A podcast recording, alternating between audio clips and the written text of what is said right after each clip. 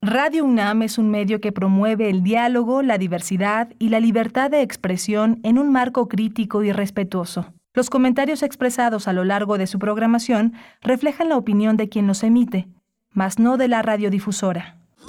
Radio UNAM presenta Primer Movimiento, El Mundo desde la Universidad.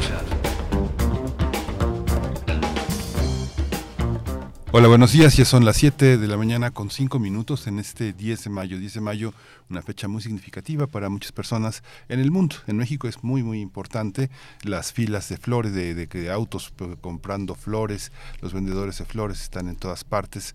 Nostalgias, encuentros, muchas cosas muy importantes para muchas personas que este, viven en lo literal y en lo simbólico este edificio monumental que es la Madre Mexicana.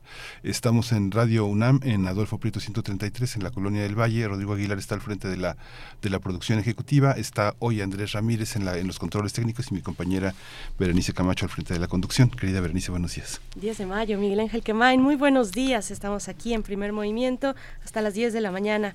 Estaremos haciéndoles compañía, les haremos compañía a través de las frecuencias universitarias 96.1 de la FM y en 860 de amplitud modulada en esta mañana de 10 de mayo. Saludos, saludos y felicidades también a quienes, eh, a quienes participan de esta celebración, a todas las mamás que, que, participan, que, que, que, se reúnen con su familia. Bueno, pues muchas felicidades. Vamos a tener en esta mañana el reporte técnico de COVID-19, por cierto, por cierto hay que eh, decir y, reiterar que la comisión de la comisión universitaria para la atención de emergencia del coronavirus, luego de que la OMS ya ha eh, pues redireccionado con eh, pues el aspecto, los aspectos internacionales de la pandemia, eh, pues también también la UNAM a través de la Comisión Universitaria para la Atención de la Emergencia del Coronavirus, pues ha dado ya las sugerencias, las recomendaciones para la protección general de la comunidad universitaria.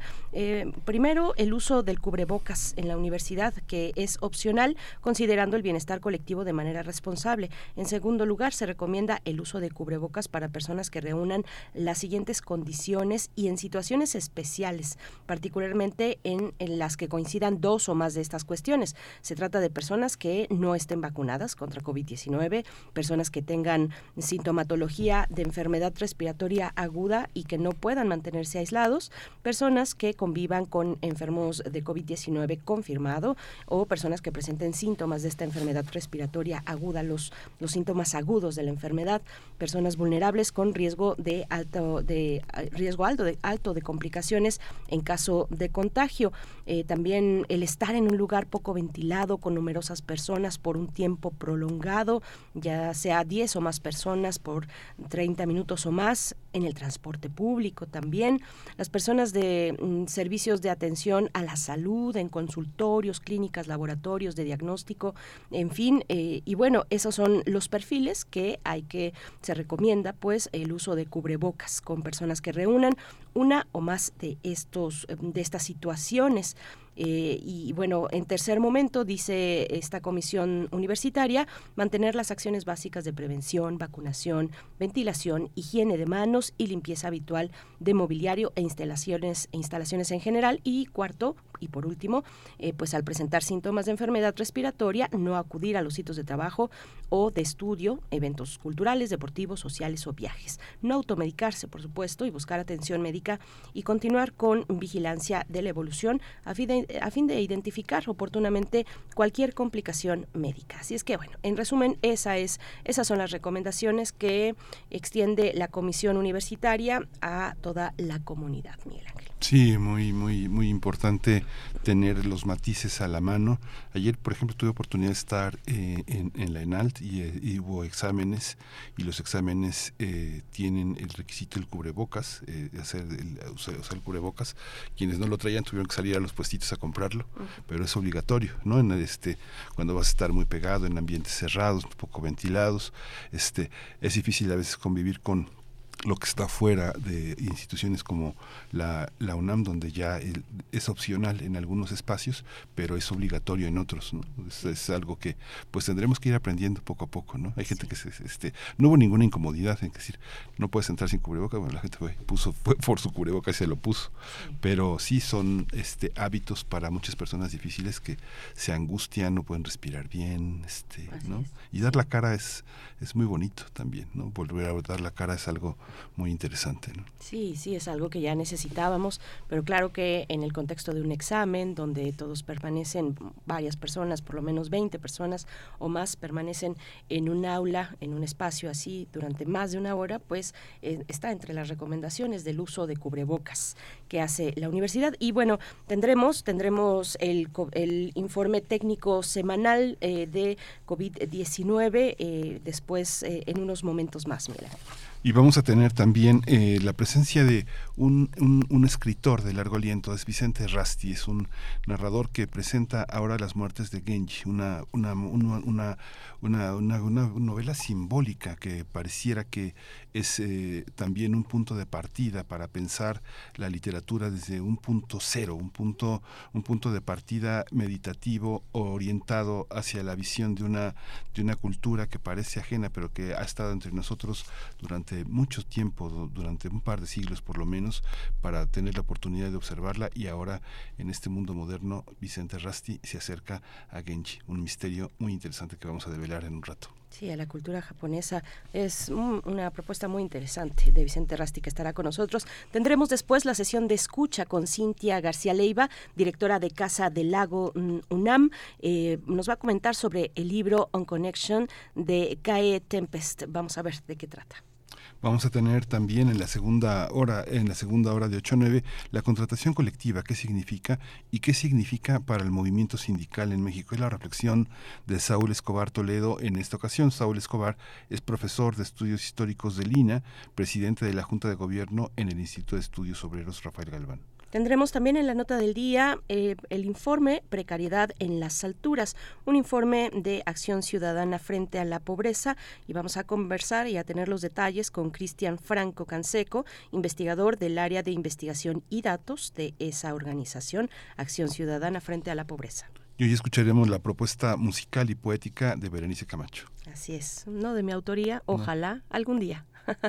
algún día, pero eh, tendremos, eh, tendremos también después en la mesa del día, pues se acerca ya la, eh, la fiesta, la edición, la séptima edición de El Aleph, Festival de Arte y Ciencia, y estaremos con José Gordon esta mañana, escritor, ensayista, periodista cultural, divulgador científico, conductor de La Oveja Eléctrica en Canal 22 y La Hora Nacional. Nos va a dar los detalles, cómo viene, cómo viene esta séptima edición de El Aleph, Festival de Arte y Ciencia en la UNAM. Ese va a ser el tema de la mesa del día. Vamos a tener también la presencia hoy, eh, como todos los miércoles, del Crisol de la Química, la presencia del doctor Plinio Sosa, académico de tiempo completo en la Facultad de Química. Está dedicado principalmente a la docencia, a la divulgación de la, de la química. La grana cochinilla, el carmín y la cuantización de energía es el tema de hoy. Mm, maravilloso, la grana cochinilla. Pues coméntenos en redes sociales cómo va, cómo pinta este día 10 de mayo para ustedes. Ahí están las coordenadas, arroba P Movimiento en Twitter y Primer Movimiento UNAM en Facebook. Mientras tanto, vamos con el reporte técnico semanal COVID-19. COVID-19. Ante la pandemia, sigamos informados. Radio UNAM. El presidente de la República, Andrés Manuel López Obrador, firmó ayer el decreto que pone fin a la emergencia sanitaria por COVID-19 en México. Hugo López Gatel, subsecretario de Salud, explicó que el gobierno federal mantendrá un plan de siete puntos en el que están considerados los procesos de reconversión, incorporación de inmunización contra COVID-19 en el programa de vacunación universal, así como la actualización de planes de respuesta. Eh, respecto a la situación del coronavirus en México, la Secretaría de Salud informó que en los últimos siete días se registraron 48 nuevos decesos, por lo que el número de fallecimientos de la enfermedad de la COVID-19 aumentó a 333.961. De acuerdo con el informe técnico ofrecido ayer por las autoridades sanitarias, en ese mismo periodo se registraron 8.220 nuevos contagios, por lo que los casos confirmados acumulados aumentaron a 7.595.860. Eh, aunque la OMS eh, acaba de levantar la emergencia internacional por COVID-19, pidió mantener los ojos bien abiertos y que los gobiernos no se comporten como si hubiera desaparecido, sino que presten el nivel adecuado de atención, manteniendo el problema bajo vigilancia. Así es, en información de la UNAM, a propósito del Día de las Madres, Andrea Kenia Sánchez, académica de la Escuela Nacional de Trabajo Social de la UNAM, señala que la situación económica, la autodeterminación, el hecho de decidir sobre su cuerpo, considerar que no solo es cuestión de procreación, sino de crianza, incluso una postura crítica acerca de ese proceso, son algunos de los factores por los cuales las mujeres deciden enfrentar la maternidad casi a los 40 años de edad. De acuerdo con esta experta, se trata de un fenómeno del mundo occidental, es decir, concentrada en las grandes ciudades del mundo.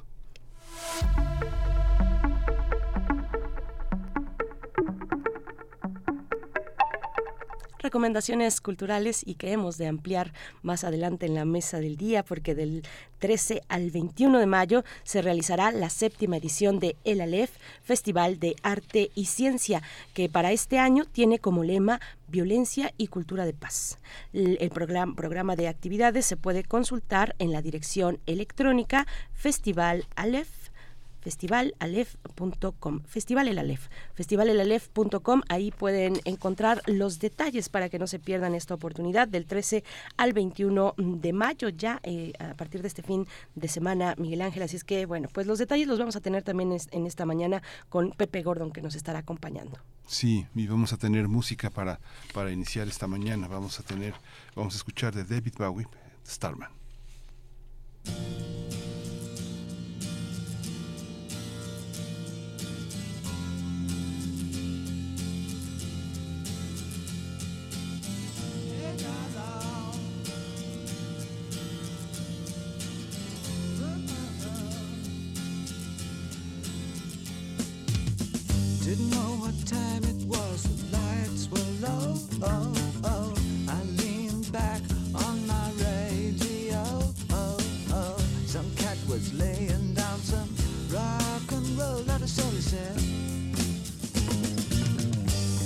The loud sound it seemed to fade.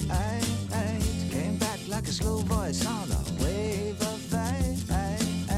That weren't no DJ, that was hazy cosmic time.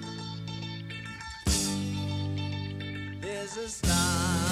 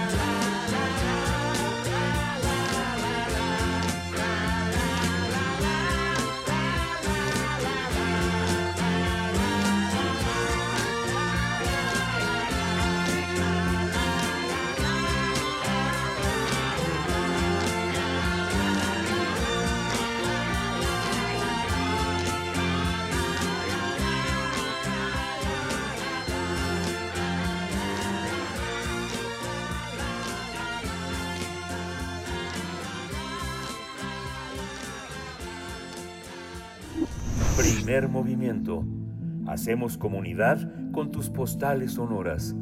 Envíalas a primermovimientounam.gmail.com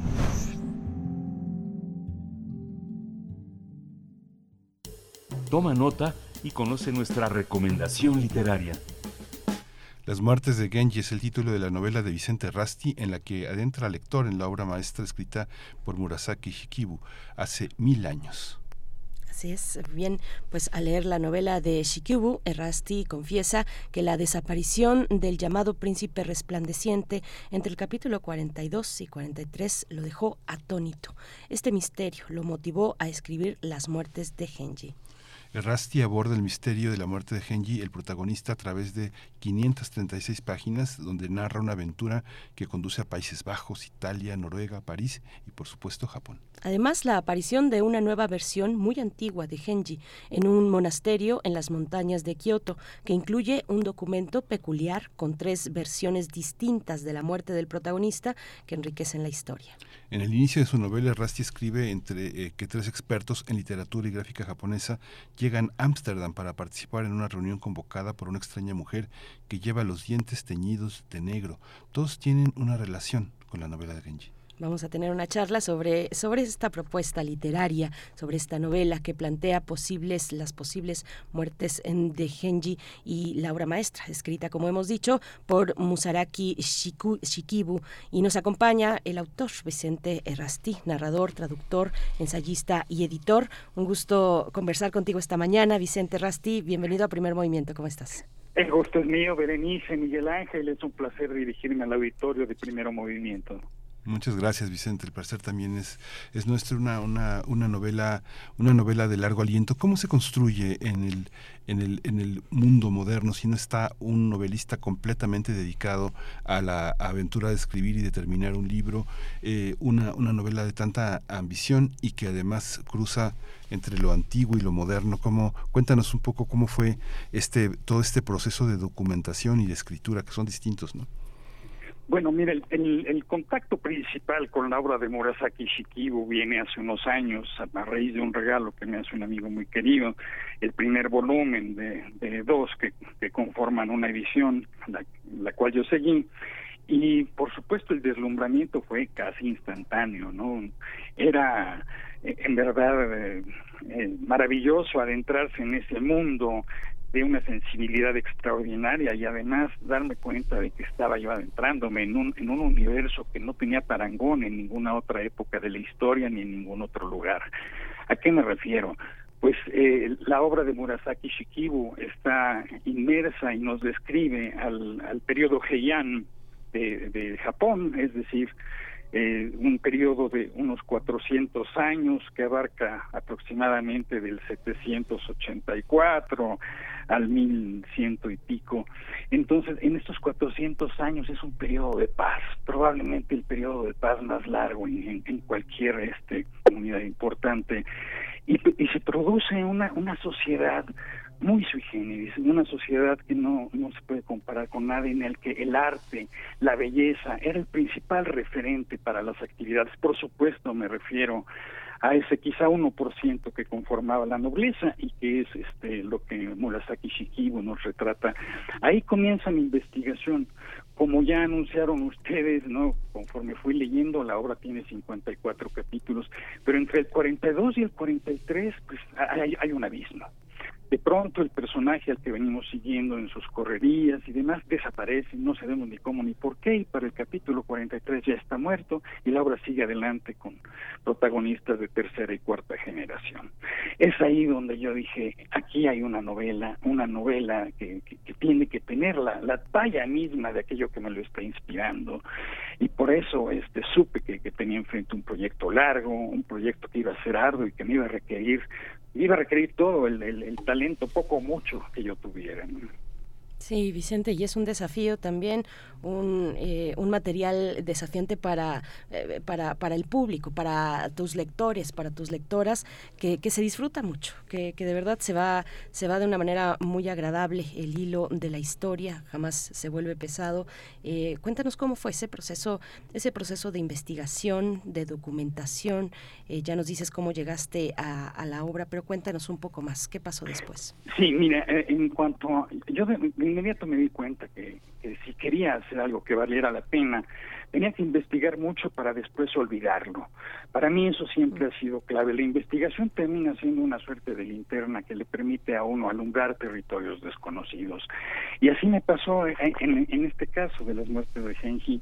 Yo decidí que me quedé pensando que cuál debe de ser el tono de la historia y el tono me lo me lo refirió la misma Murasaki Shikibu. Ella no escribe para la crítica ella no escribe para la academia ella escribe para deslumbrar para fascinar a los lectores. Y dice yo yo tengo que, que trazar argumentos que puedan lograr reflejar ese ese afán de Murasaki. Por eso decido comenzar la novela eh, con con una reunión con eh, cuatro son cuatro personajes, pero tres llegan de viaje y son todos han sido citados a esa reunión por una extraña mujer que lleva los dientes eh, teñidos de negro a la antigua usanza japonesa. Ellos no se conocen entre sí, no saben de la existencia de los demás y en Ámsterdam se conocerán todos. A raíz de ese encuentro, el primer relato, la primera novela de esta novela de novelas, digamos, lleva el nombre de Esfumado entre las nubes porque Esfumado entre las nubes es el nombre que la tradición le da a ese supuesto capítulo perdido. Y digo supuesto porque hay quien dice que nunca lo escribió, hay quien dice que se perdió, hay mil versiones sobre Murasaki Shikibu se ha dicho todo a lo largo de mil años, ¿no? Entonces, de la mano de un personaje llamado Castiglione, un académico de la Universidad de Catania, vamos a vivir una historia de amor que nos va a permitir penetrar en Murasaki Shikibu como el mismo protagonista penetra. Después eh, vienen otros relatos, el segundo de ellos es el que nos lleva a un supuesto descubrimiento en el monasterio, un monasterio cercano a Kioto, eh, de un manuscrito importantísimo. Déjenme explicarles las hay hay un alrededor de 300 eh, documentos y fragmentos de sobre la obra de Murasaki Shikibu. Hay quien se dio a la tarea de organizarlos. Los dos más importantes que funcionan como referente para todos los demás provienen del siglo XIII yo hablo de un descubrimiento en este monasterio de un documento, de un, de un original completo, anterior al siglo XIII, lo cual lo convierte en algo pues, maravilloso, ¿no? Y en ese, en ese descubrimiento, en ese arcón que contiene el original, hay tres versiones de la muerte de Genji, que estos investigadores, sin saberlo bien a bien, vienen a investigar y a discutir a esta reunión en Ámsterdam. Después viene un relato completo, mucho más largo, que es el que le da columna vertebral y une los sentidos de las otras novelas que componen esta novela. Es algo, es algo muy, muy interesante cómo, cómo se puede un, un escritor mexicano, claro, eh, eh, en términos generales uno podría definirte como un escritor cosmopolita, sin embargo hay una preocupación muy fuerte en la literatura latinoamericana por inscribirse en las coyunturas que explican movimientos eh, importantes como ha sido el sindicalismo o el siglo XIX para Fernando del Paso o las constantes edades del tiempo en Carlos Fuentes o los temas más rurales y urbanos en el caso de Pitol, pero adentrarte en esto, ¿qué significa, este Vicente Rasti, epistemológicamente? Es un poco una pregunta pomposa, pero ¿qué significa entrar en esta dimensión de conocimiento, en este diálogo de culturas, donde lo japonés hay una parte que se integra también a las búsquedas de historias que son claramente occidentales? ¿Cómo, cómo se inscribe esto en la literatura mexicana, latinoamericana, en nuestra lengua? Mira, en, en general, toda obra de arte eh, que, se precie de serlo, en especial una obra como la de Shikibu, que ha dado de qué hablar durante mil años, tiene una, una flexibilidad, una, una plasticidad que termina adaptándose a cada una de sus épocas. En, en realidad, voy a poner un ejemplo. Hace 600 años nadie hubiera pensado que, el texto de Murasaki Shikibu pudiera tener connotaciones feministas en sí mismo. Desde hace unas décadas, en Japón y en muchas partes del mundo, la, la, novela de Genji se ha convertido en un estandarte del feminismo. Esto, mira, en realidad la obra de arte en general me parece a mí, es una hipótesis que nos apaña a todos, es un símbolo en el cual nos reflejamos todos y, toda obra de arte tiene para todos algo que decir. Esto independientemente de la lengua en la que se proyecte. Hacías una, una pregunta interesante, este, ¿qué significa esto, digamos, en el ámbito de la lengua española? En el caso de Murasaki Shikibu es algo muy específico. La obra de esta mujer tarda 900 años en llegar a Occidente.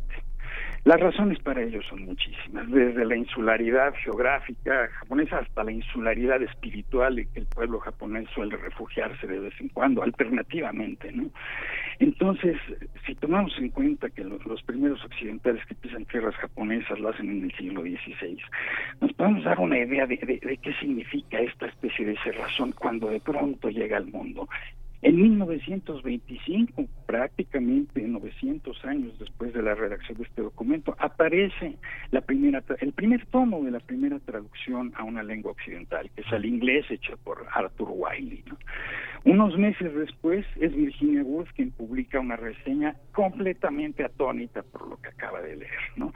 Y así eh, este, este libro empezará a abrirse paso en Occidente hasta llegar, pues bueno, a, a, compararse con cualquier obra. O sea, tiene la hondura de Shakespeare, tiene la, sensibilidad del mejor Balzac, ¿no?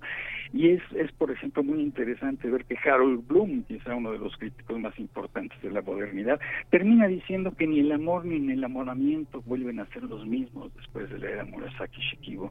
Este viaje de un, de un texto clásico japonés al mundo entero tardó mucho en realizarse, pero a fin de cuentas ha echado raíces. Son ya tres o cuatro las ediciones, las traducciones que circulan en español sobre este tema. Y bueno, más que justificado desde mi punto de vista.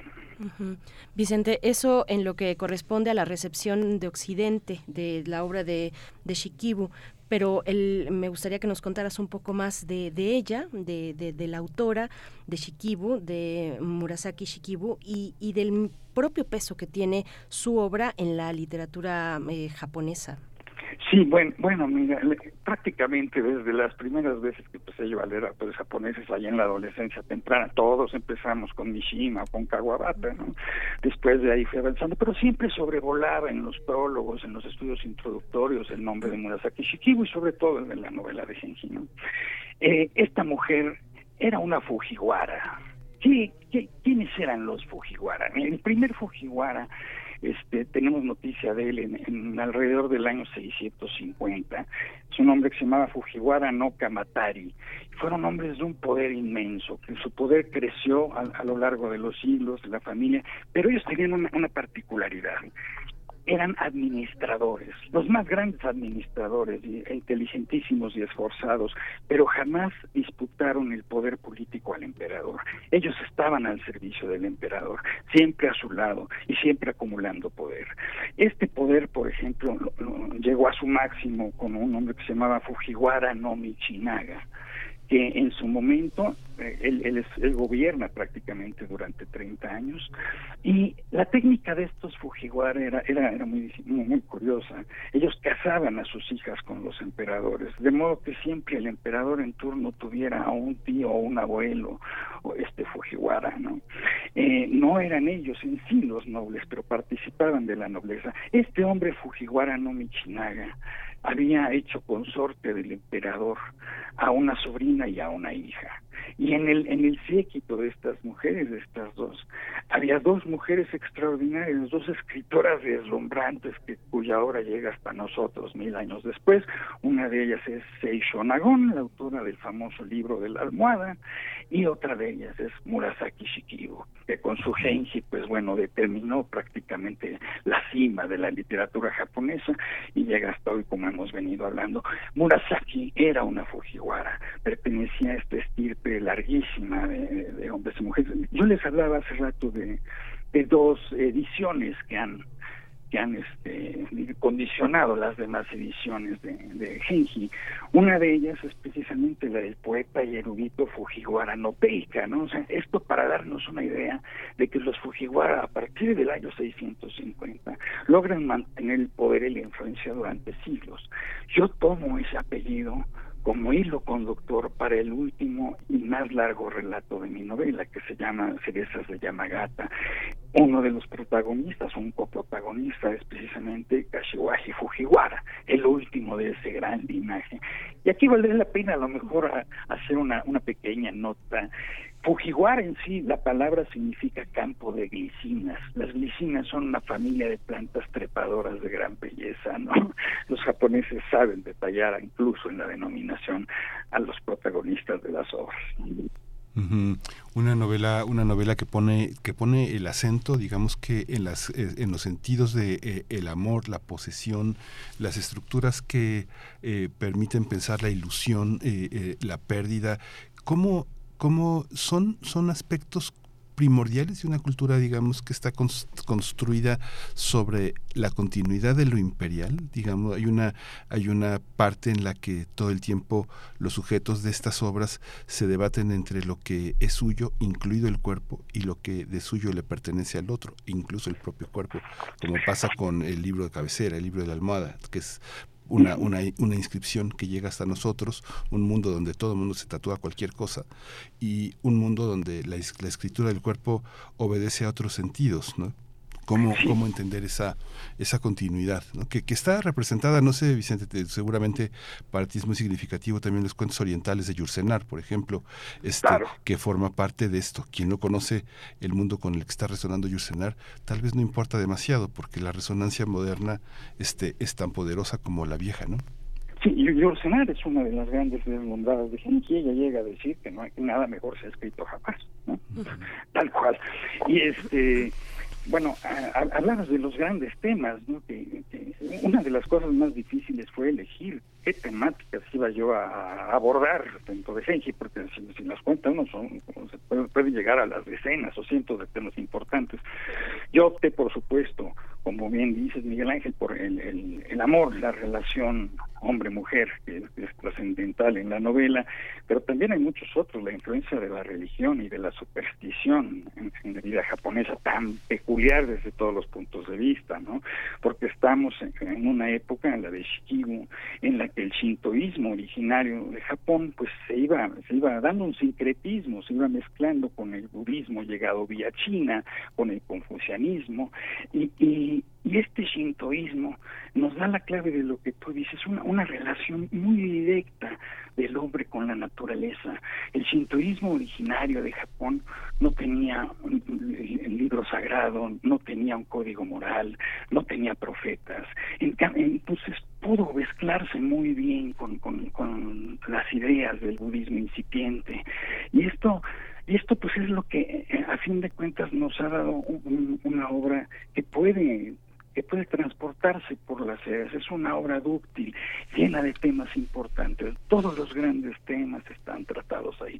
La luz, la sombra, la vida, la alegría, la muerte. El primer, los editores suelen dividir en, dos partes la obra de Shikibu. A la primera se le suele llamar resplandor, a la segunda se le llama catástrofe. Esto porque ella en realidad aborda todos los tonos, todos los tonos posibles de la narrativa. Esto también la hace valiosa pues para cualquier época, Vicente Rasti, eh, cuéntanos ¿qué, qué lugar ocupa esta novela tuya, esta novela reciente, Las muertes de Genji, con el resto de tu producción, con Fue, por ejemplo, que, por cierto, paréntesis, eh, un extracto de Fue se encuentra en Descarga Cultura, una grabación de 2017 que se realizó en la en la FIL Guadalajara. Cuéntanos eh, cómo, cómo ver en retrospectiva en el conjunto de tu obra esta, este material de las muertes de Genji y qué se y, bueno tus, tus novelas suelen ser eh, voluminosas suelen tener esta característica de largo aliento. Cómo se sostiene eso me imagino yo que como que con la disciplina de, monje budista pero cuéntanos tú un poco cuáles son las prácticas escriturales que te llegan te llevan a lograr eh, pues este un material como este Mira, todo parte de, una ambición grande, soy, un escritor ambicioso y, todo de, una gran ingenuidad. La mayoría de mis proyectos importantes, cuando ya voy al principio de, su ejecución, suelo decir, pero ¿qué hice? no Esto siempre me sucede. Y en el caso de las muertes de Senji, la sensación fue, fue redoblada. Pero, eh, mira, yo, yo suelo pensar por supuesto que el detonante inicial y después el esfuerzo de, disciplina que, logra hacer que se mantenga, digamos, la inercia positiva en la ejecución de un proyecto como este, vienen de uno. Pero hay un momento, y esto, esto no es bien, esto lo decía hace unos meses el maestro José Agustín en una entrevista, hay un momento en que las novelas empiezan a escribirse solas. Y ese es el, yo creo que la mayoría de los escritores detecta ese momento y empieza a, seguir, a, dejarse llevar por este, por, esta, esta fuerza, ¿no? Recuerdo una entrevista que le hacen a Faulkner en el Paris Review y, y él hablaba de que, bueno, nosotros casi siempre solemos hablar del escritor que va buscando que escribir, va buscando la novela indicada, pero Faulkner hablaba a la inversa él decía que las novelas van buscando al autor que las escriba y eso nunca se me olvidó porque fue la sensación que yo tuve durante la ejecución, como si de repente una gran novela se me hubiera puesto encima como una nube maravillosa, como un sol, ¿no? Y yo fuera pues el, el, el simple amanuense que, que, de repente pues se ve en la tarea de, ejecutarla. Eh, la novela me lleva tres años, escribirla es un esfuerzo muy grande, por supuesto, y bueno, confluyen tres cosas, ¿no? una beca que yo recibo del Sistema Nacional de Creadores de Arte que me obligó a darle a esto celeridad, ¿no? Y, y por supuesto también pues la desgracia de la pandemia, ¿no? Que me obliga también a encerrarme y a, darme al trabajo con, con mayor dedicación. Este, bueno, ya nos acercamos al fin de la conversación, Vicente, pero este eh, eh, en, en, español es un tema, pero es una novela que seguramente va a seguir un camino largo hacia eh, toda, toda una cultura que la que es capaz de absorberla y, y, que está en esas lecturas de largo aliento con series hasta de seis, siete temporadas, mangas muy, muy, muy amplios que adentran en una cultura que tiene muchas interpretaciones, muchas lecturas, pero que, que se que se mantiene tiene firme en, el, en, la, antigüedad, en la tradición. Eh, tú este, lo observas también en ese, en ese sentido, digamos que no me parece difícil que una visión así pueda ser muy, muy legible para lectores, yo creo que incluso a partir de 12, 13 años, que son algunos de esos lectores muy expertos en la tradición, ¿no? Bueno, la, la, tradición japonesa se, moderniza completamente, ¿no? Ahora vemos que hay una pasión de los jóvenes por por, por lo japonés eh, eh, plasmado en, en, el manga y, y todas estas series. Es, es, es algo, mira, Japón para Japón la tradición siempre ha sido columna vertebral, por mucha modernidad que podamos hacer girada a su alrededor, ¿no? Este, y yo pienso que, que por supuesto, eh, la cultura japonesa tiene muchísimo que dar a, los lectores de hoy, de cualquier edad. Eh, las muertes de Genji con la complejidad que pueda tener, pues puede ser leída por cualquiera y espero que lo sea por, por mucho tiempo. Vicente, pues, pues muchas gracias. La verdad me quedo con una duda. ¿Cómo fue el proceso de construcción del personaje de Martina? Perdone, no, escuché bien. ¿Cómo fue, cómo fue, cómo fue el proceso para construir a un personaje como Martina? Ah, Martina, bueno, Martina es nuestra punta de lanza en, en, la novela de Genki. Yo necesitaba a alguien que tuviera el empuje, que tuviera la, la, personalidad literaria para podernos adentrar sin que esto fuera pedagógico, porque bueno, si, algo es terrible en este tipo de obras es cuando el autor cae en, esa, pues digamos, en, el error de, de tornarse pedagógico. Yo quería en Martina que hubiera una gran frescura y es la coprotagonista protagonista de una historia de amor en la que precisamente le lee la cartilla al, al, académico ¿no? de la Universidad de Catania, un hombre erudito que de repente se convierte en un ignorante completo junto a Martina y, este universo que ella le abre. Para mí Martina era la llave para introducir al lector al Genji, uno de mis personajes más queridos. Pues muchas gracias, eh, Vicente Rastí, por esta novela que está publicada en Alfaguara y que se disfruta, que se disfruta. Te agradecemos por, por la novela misma y por esta conversación, Vicente. Enhorabuena. Muchas gracias, Berenice. Muchas gracias, Miguel Ángel, y a todo el auditorio. Gracias, Vicente. Buen Hasta día. pronto. Muy buenos días. Bien, vamos, vamos con nuestra sesión de escucha. Primer movimiento. Hacemos comunidad con tus postales sonoras. Envíalas a primermovimientounam.gmail.com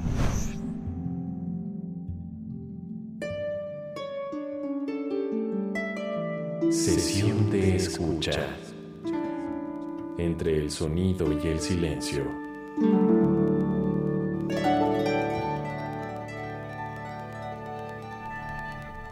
Uno de mis momentos favoritos cuando doy el saludo y la bienvenida a Cintia García Leiva, directora de Casa del Lago, Juan José Arreola de la UNAM, con un tema que vamos a ver, vamos a ir descubriendo de su mano de qué se trata. El libro On Connection de Tem- eh, Tempest es eh, eh, pues la, la revisión que haremos en esta sesión de escucha contigo, Cintia querida, ¿cómo estás?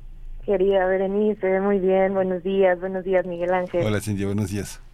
Contenta de haber escuchado, me, me escuché la entrevista que acaban de tener con Vicente Rasti, la disfruté muchísimo y, y vamos a ir por ahí un poco pensando también qué pueden hacer las letras en esta, en esta conexión. Maravilloso. Querida Cintia, te escuchamos.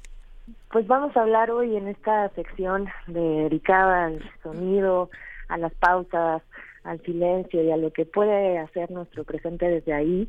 Hoy a una autora, un autore muy interesante, eh, hablamos de Kate Tempest, esta figura que cada vez cobra más relevancia, empezando desde Londres, pero ha tomado una trayectoria ya tan importante a nivel global que se le reconoce así en todo el mundo, una figura de la poesía, del spoken word, del rap, incluso del teatro, que transita siempre como esas figuras que revisamos aquí cada 15 días pues casi que libremente, muy fluidamente entre distintos géneros artísticos, ella se ha especializado en narrativa, pero también decía en poesía, y ha sabido manejar estos cruces y saltos entre la escritura poética y también el performance. Es una eh, artista pues potentísima, tanto en el escenario como en la escritura.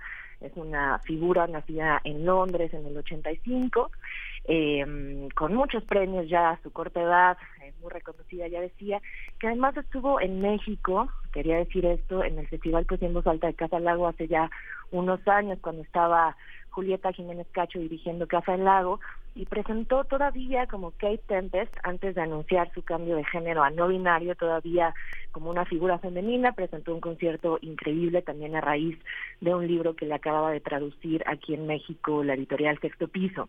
Eh, Kate Tempest en 2020 eh, anuncia este cambio de género no binario, ahora la OLE encontramos como Kate Tempest y desde entonces ha seguido escribiendo y también ha publicado un par de materiales discográficos y en esta escritura y en esta proyección también discográfica lo que hoy vamos a tocar es el tema de la conexión que es el tema al que dedica su último libro On Connection.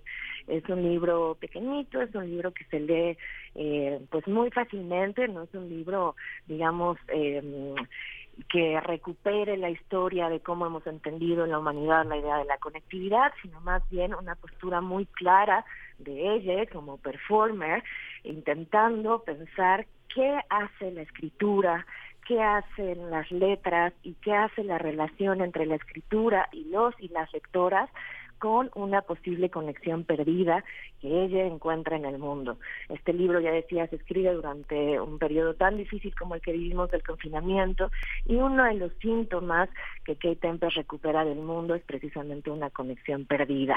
Y se pregunta entonces qué puede hacer la poesía, la poesía en voz alta, el canto, para recuperar esta conexión. Hay muchos temas en este libro bellísimo que es más bien como una invitación. A mí me parece incluso un gran poema largo, un libro que casi podemos escuchar eh, cantado. Eh, es una manera, así como hemos hablado antes de otras y otros artistas que han desde la escucha, por ejemplo, pensado la posibilidad de razonar o desde el silencio la posibilidad de repensar el presente.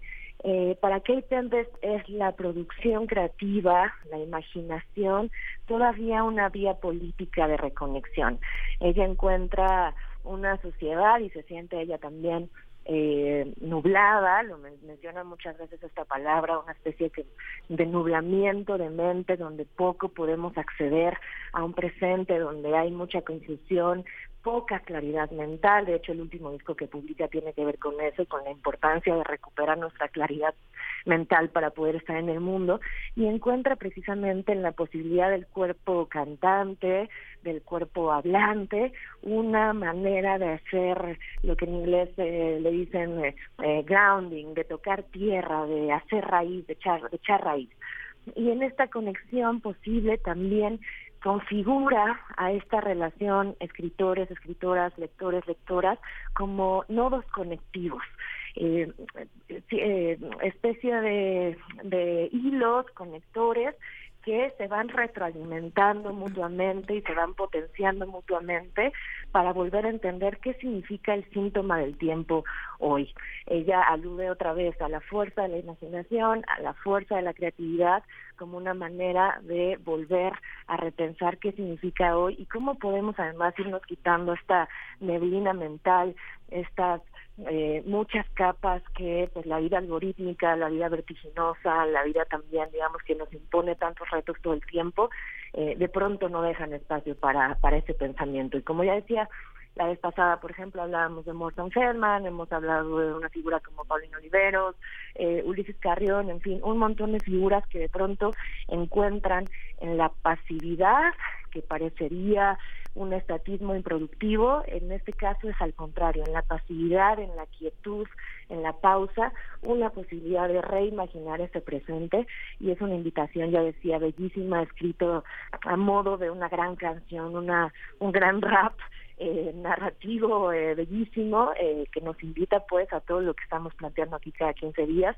Y nada, era una invitación eso a, a, la reconexión desde otro lugar, desde el hip hop, desde los encuentros literarios, desde los encuentros poéticos, también un poco pensando en lo que han propuesto festivales como Poesía en Voz Alta y me, me pareció eso, pertinente pues eso, recuperarlo por acá y pensar otra vez qué puede hacer ese canto y esos cuerpos vivos, eh, latentes, vibrantes, eh, como conectores y como hilos conductores entre, entre sí. Sí, yo definitivamente estaba pensando en poesía en voz alta eh, y pensando también que estas sesiones de escucha contigo empiezan a tomar forma de, de colecciones de ensayos radiofónicos también.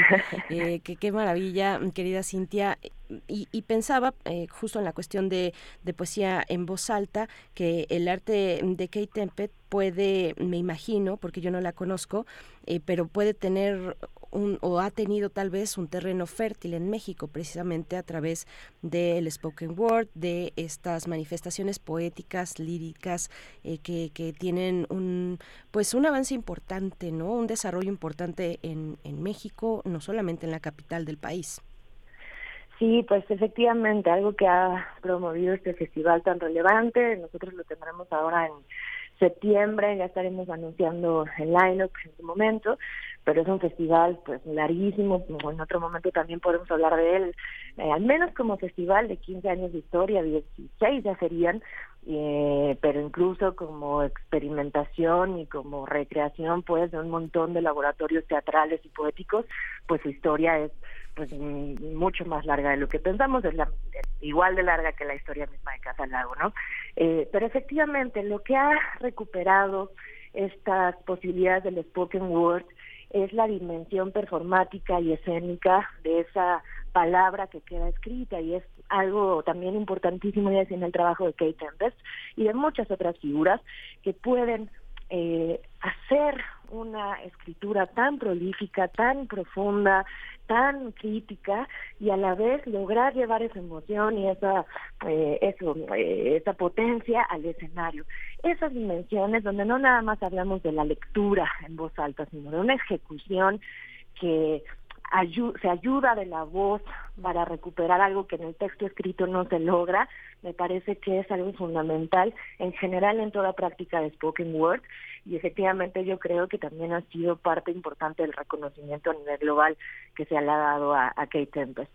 Esta capacidad de la furia, eh, del reclamo, de la protesta, llevada del texto de la página al escenario con una fuerza que solamente en cada uno de esos medios se puede expandir o se puede demostrar. Pues que, sí, tu, tu micro, qué, qué, interesante, Cintia. Y nos vamos a ir con una propuesta, precisamente, una propuesta sonora. Cuéntanos de qué trata y me gustaría hacer la invitación también, ya que estamos contigo platicando, a, en otro asunto, en otras cuestiones, pero también desde el escenario y desde eh, formas eh, artísticas que llevan a la escena, al escenario, eh, pues una protesta política muy puntual como es la de la lucha de las mujeres me gustaría eh, comentarte, comentarles a ustedes y que tú nos contaras un poco de este segundo concurso de canción feminista que tendrá lugar este sábado, el próximo sábado 13 de mayo a las 5 de la tarde en Casa del Lago, querida Cintia. Sí, perfectísimo. Qué bueno que lo que lo recuperas, Bere, te lo agradezco. Pues efectivamente, y hablando de la del poder de la voz en la escena, y de las posibilidades de llevar preguntas políticas al escenario y cómo históricamente la misma idea de la canción ha acompañado eh, muchas maneras de hacer memoria colectiva. Tenemos el gran honor de presentar la final de este segundo concurso de canción feminista en Casa del Lago este sábado a las 5 de la tarde. Es una iniciativa que recuperamos desde hace eh, desde hace algunos meses, pero sobre todo a partir de una exposición que lanzamos en 2021 sobre la lucha feminista en México y sobre todo las protestas feministas en el ámbito de la calle y las conexiones entre grupos feministas mexicanos y los internacionales. Y en esa en esa exposición curada por la activista Julián Tivilo encontramos un cartel maravilloso, un poco misterioso también, que anunciaba en su momento, en los años 80, un concurso de canción feminista.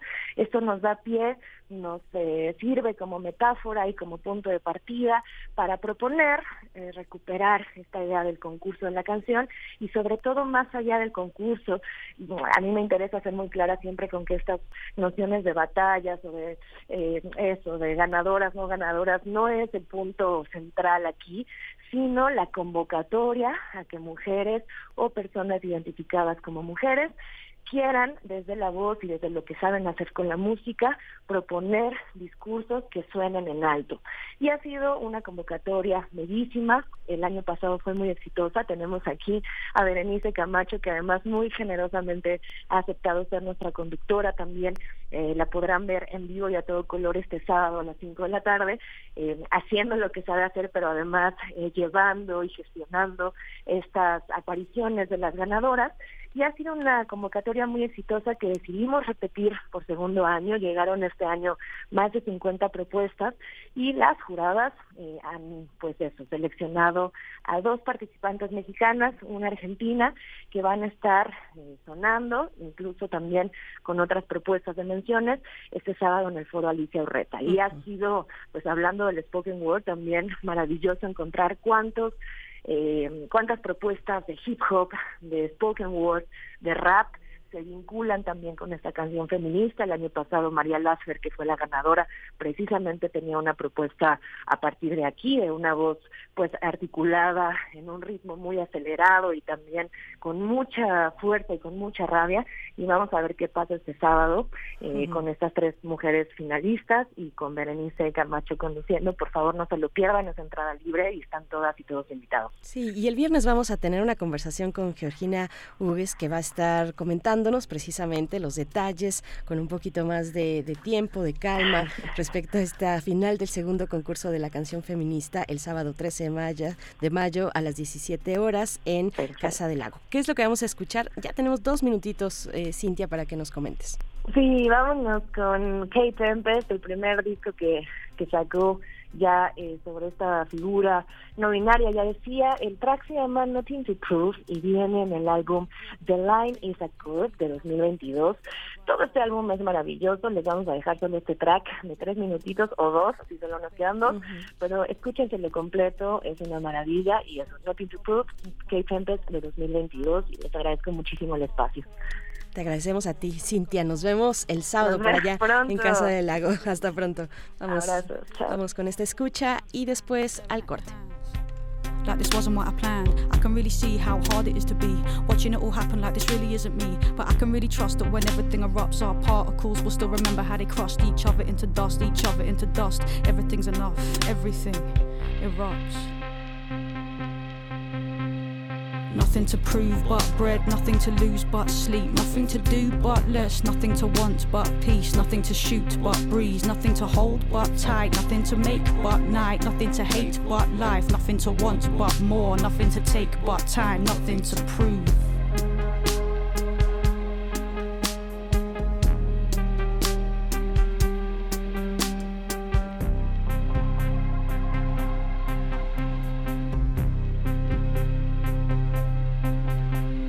Screw face, top down, jackpot, groupthink, update, newsflash, latest new thing. I get, doesn't want. Turn it off and on. Cutthroat, catch up, blacklist, binge watch, breakthrough, breakdown. You're around my shout. Nice life, nice house. I want lights out.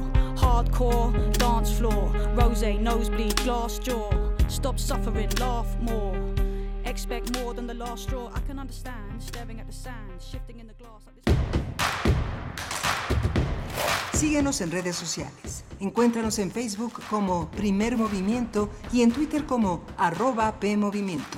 Hagamos comunidad.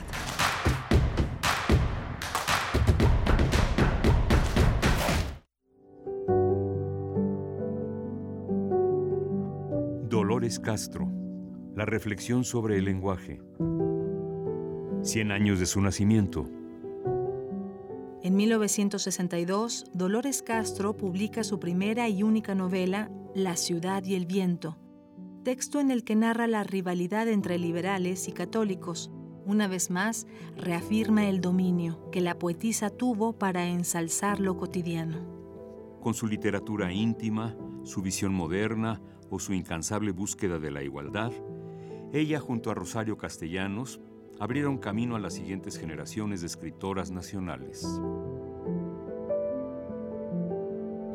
Dolores Castro. 96.1 FM. Radio UNAM. Experiencia sonora.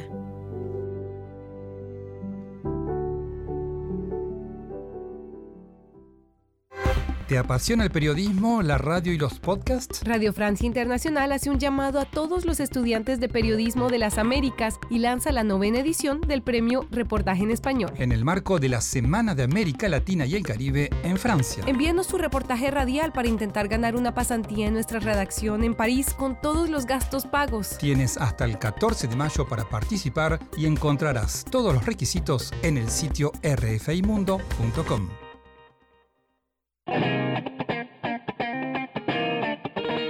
Este es el sitio donde se intersecta toda la música. Toda. Intersecciones. Encuentros de la fusión musical. Todos los viernes a las 21 horas por el 96.1 de FM. Radio UNAM. Experiencia sonora.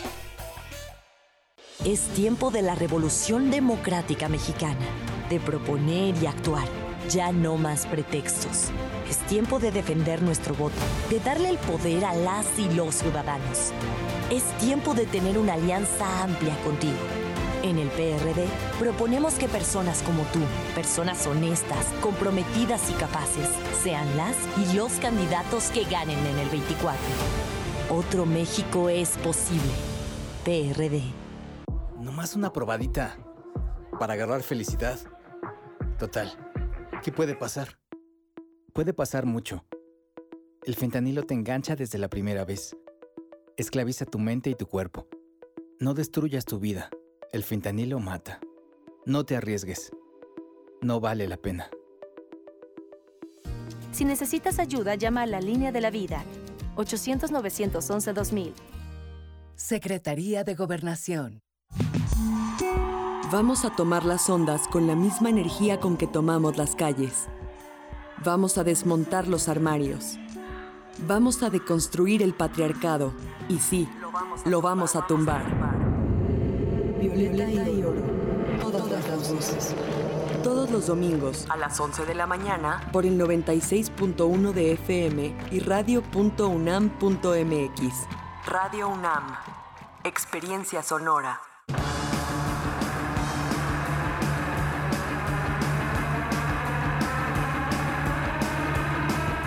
La imaginación al poder cuando el rock dominaba el mundo.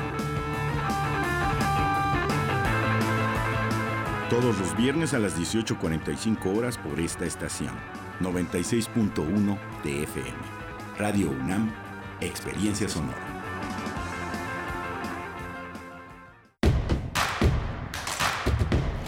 Encuentra la música de primer movimiento día a día en el Spotify de Radio UNAM y agréganos a tus favoritos.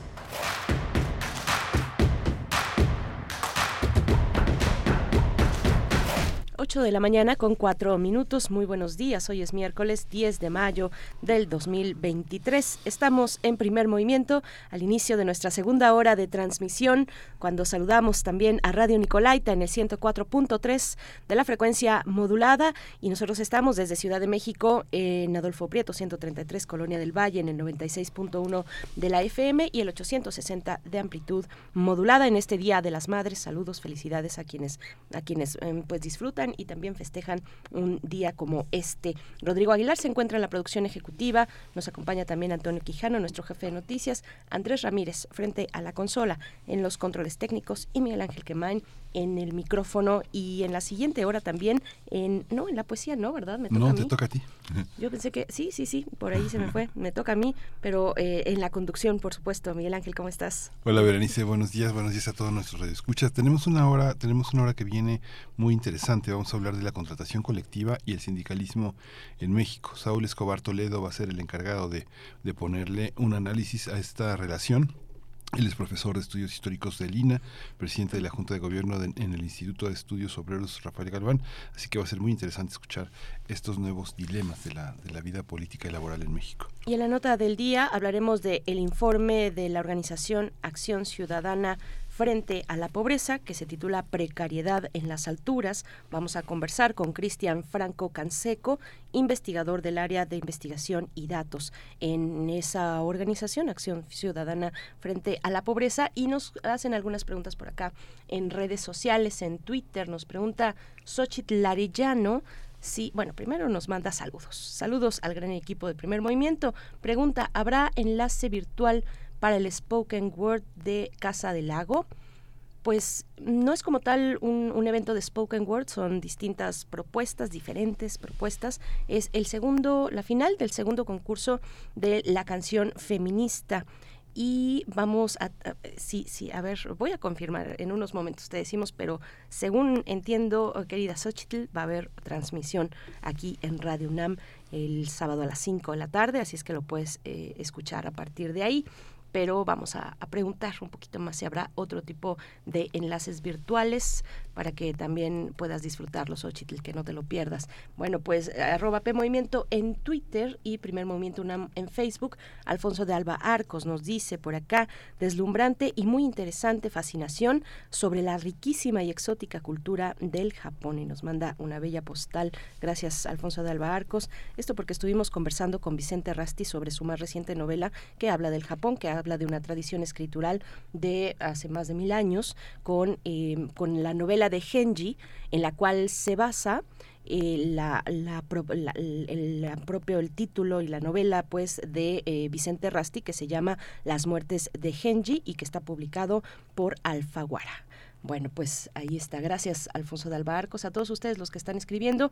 Vamos ya con nuestra nota nacional. Vamos a conversar con el profesor Saúl Escobar Toledo. Primer movimiento.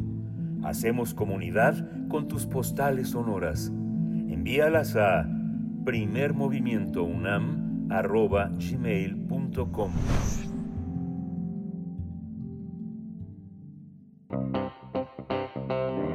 Nota Nacional.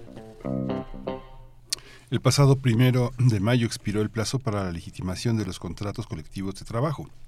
Según la Secretaría del Trabajo, del total de 139 mil convenios registrados, alrededor de 119 mil se extinguirán al no cumplir con ese proceso o porque fueron rechazados mediante el voto personal libre, directo y secreto de las y los trabajadores. De acuerdo con el profesor Saúl Escobar Toledo, México ha transitado por tres etapas de la contratación colectiva. La primera surgió con la Constitución del 17. La segunda etapa podría ubicarse en los años que van de 1948 hasta 1982 y la tercera etapa arranca con el periodo presidencial de Salinas de Gortari. En su columna más reciente, titulada Primero de mayo de 2023, fin y principio, eh, Saúl Escobar eh, hace un recuento de la historia de los contratos colectivos de trabajo y destaca que la reciente reforma laboral en la Constitución y en la Ley Federal del Trabajo favoreció procesos para democratizar los sindicatos y la contratación colectiva. Por ello, comparte que la, la desaparición del 90% de los contratos colectivos de trabajo son uno de los aciertos de la reforma del 2019 al exhibir un mecanismo de simulación y de indefensión de las y los trabajadores en México. Pues vamos a conversar, vamos a conversar sobre sindicalismo y contratos colectivos. Ya está en la línea Saúl Escobar Toledo, profesor de estudios históricos de Lina. Le doy la bienvenida. Buenos días, Saúl Escobar. Eh, Buenos días, muchas gracias por la llamada y una felicitación a todas las mamás que nos están escuchando. Gracias. Muchas gracias, profesor Saúl Escobar. Buenos días, bienvenido. Pues bueno, con esta, con esta lógica, esta manera o este esquema de observar el crecimiento, bueno, el desarrollo de los derechos laborales, eh, del sindicalismo en México, eh, coméntenos, eh, profesor, cuáles, eh, cuáles son esos tres momentos iniciales, un poquito del desarrollo de cada uno de ellos para ver esa, esa génesis y desarrollo de lo que, de lo que hoy podemos tener a partir del 2019. Sí, bueno, eh, como ustedes dijeron, la, eh, históricamente la contratación colectiva en México empieza con la Constitución de 1917, porque la Constitución de 1917 pues rompe con el pasado porfirista en muchos sentidos, pero también en el sentido de que por primera vez hay una ley que protege a los trabajadores por primera vez la Constitución abre un capítulo especial para el derecho laboral, cosa que durante todo el periodo previo y sobre todo en el porfiriato pues fue negado. Se consideraba que las relaciones obrero-patronales eran un asunto privado y que el Estado no debería intervenir y no debería haber leyes que rigieran esta relación. A partir de la Constitución entonces se abre el camino para que los trabajadores se puedan organizar y también luchar en este caso por un contrato colectivo que en ese momento, en esos años primeros del siglo XX, pues era un instrumento que todavía estaba adaptándose a la realidad legal este, histórica de, de, de, México.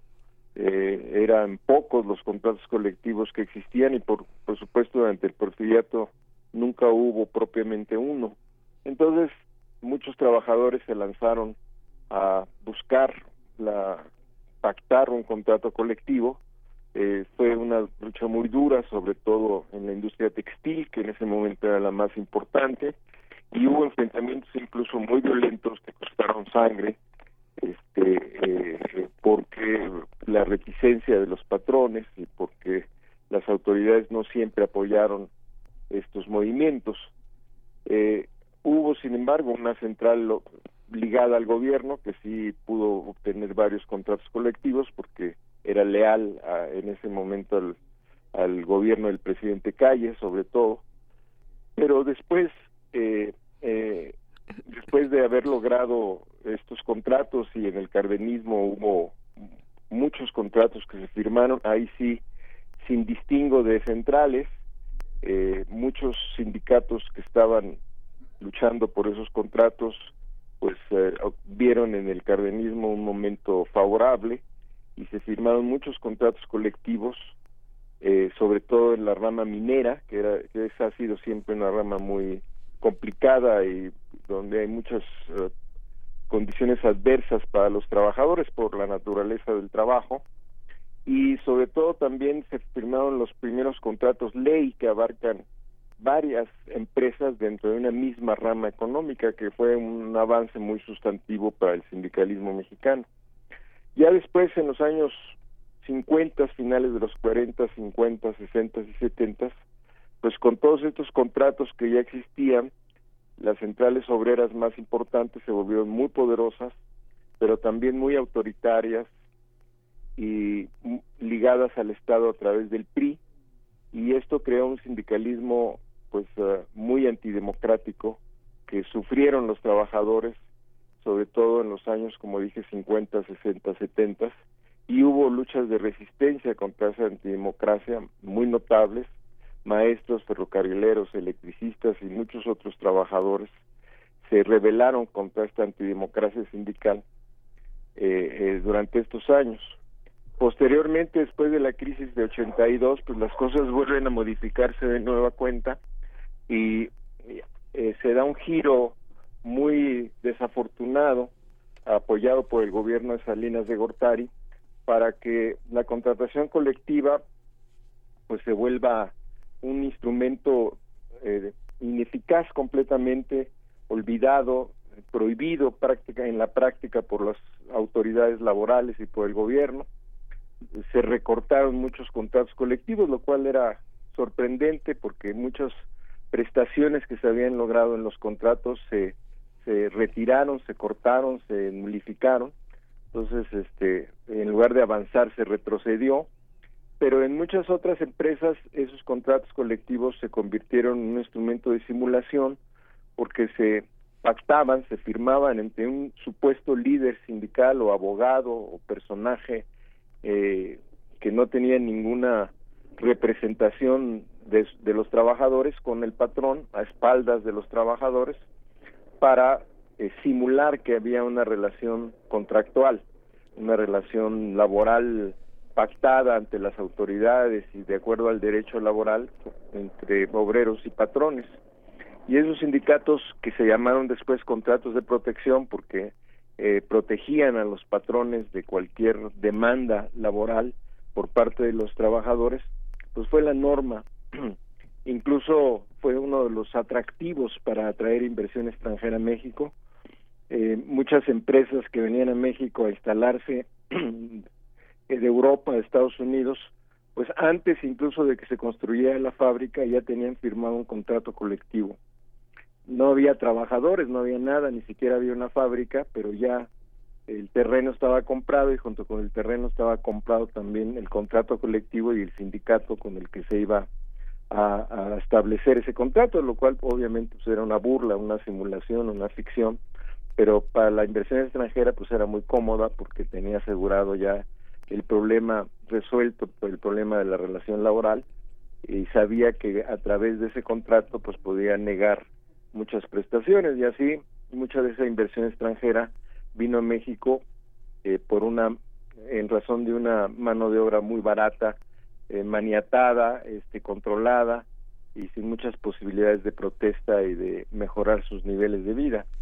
Eh, ya la cuarta etapa, digamos, o la nueva etapa, pues fue resultado de una complejísima situación internacional y nacional, eh, que sería muy largo relatar, pero que viene, se va creando desde la crisis mundial de 2008 y los cambios políticos que hay en Estados Unidos, en Europa y en el mundo, que ven en los tratados de libre comercio pues una oportunidad, pero también un problema porque eh, la fuga de empresas y de capitales hacia países que tienen mano de obra más barata se está convirtiendo en un problema que se está eh, los está afectando políticamente. El caso más claro fue en Estados Unidos cuando los demócratas pierden la presidencia con Donald Trump.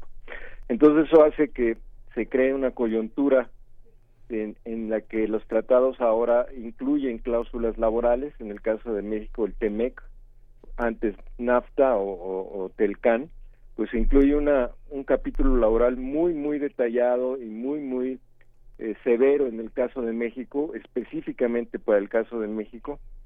Eh, no habla mucho de Estados Unidos y Canadá, sino abre es un capítulo, un apartado especial para México en donde dice que los contratos de protección deben desaparecer y que hay que hacer una reforma laboral para que esa desaparición se lleve a efecto. Y entonces hay una reforma constitucional con Peña Nieto muy muy importante. Yo diría que fue la reforma constitucional más importante después eh, de, de, la propia de, la propia creación del artículo 123 en 1917 eh, 100 años después o casi 100 años después este esa reforma eh, se, se convierte en un parteaguas en la, desde el punto de vista legal.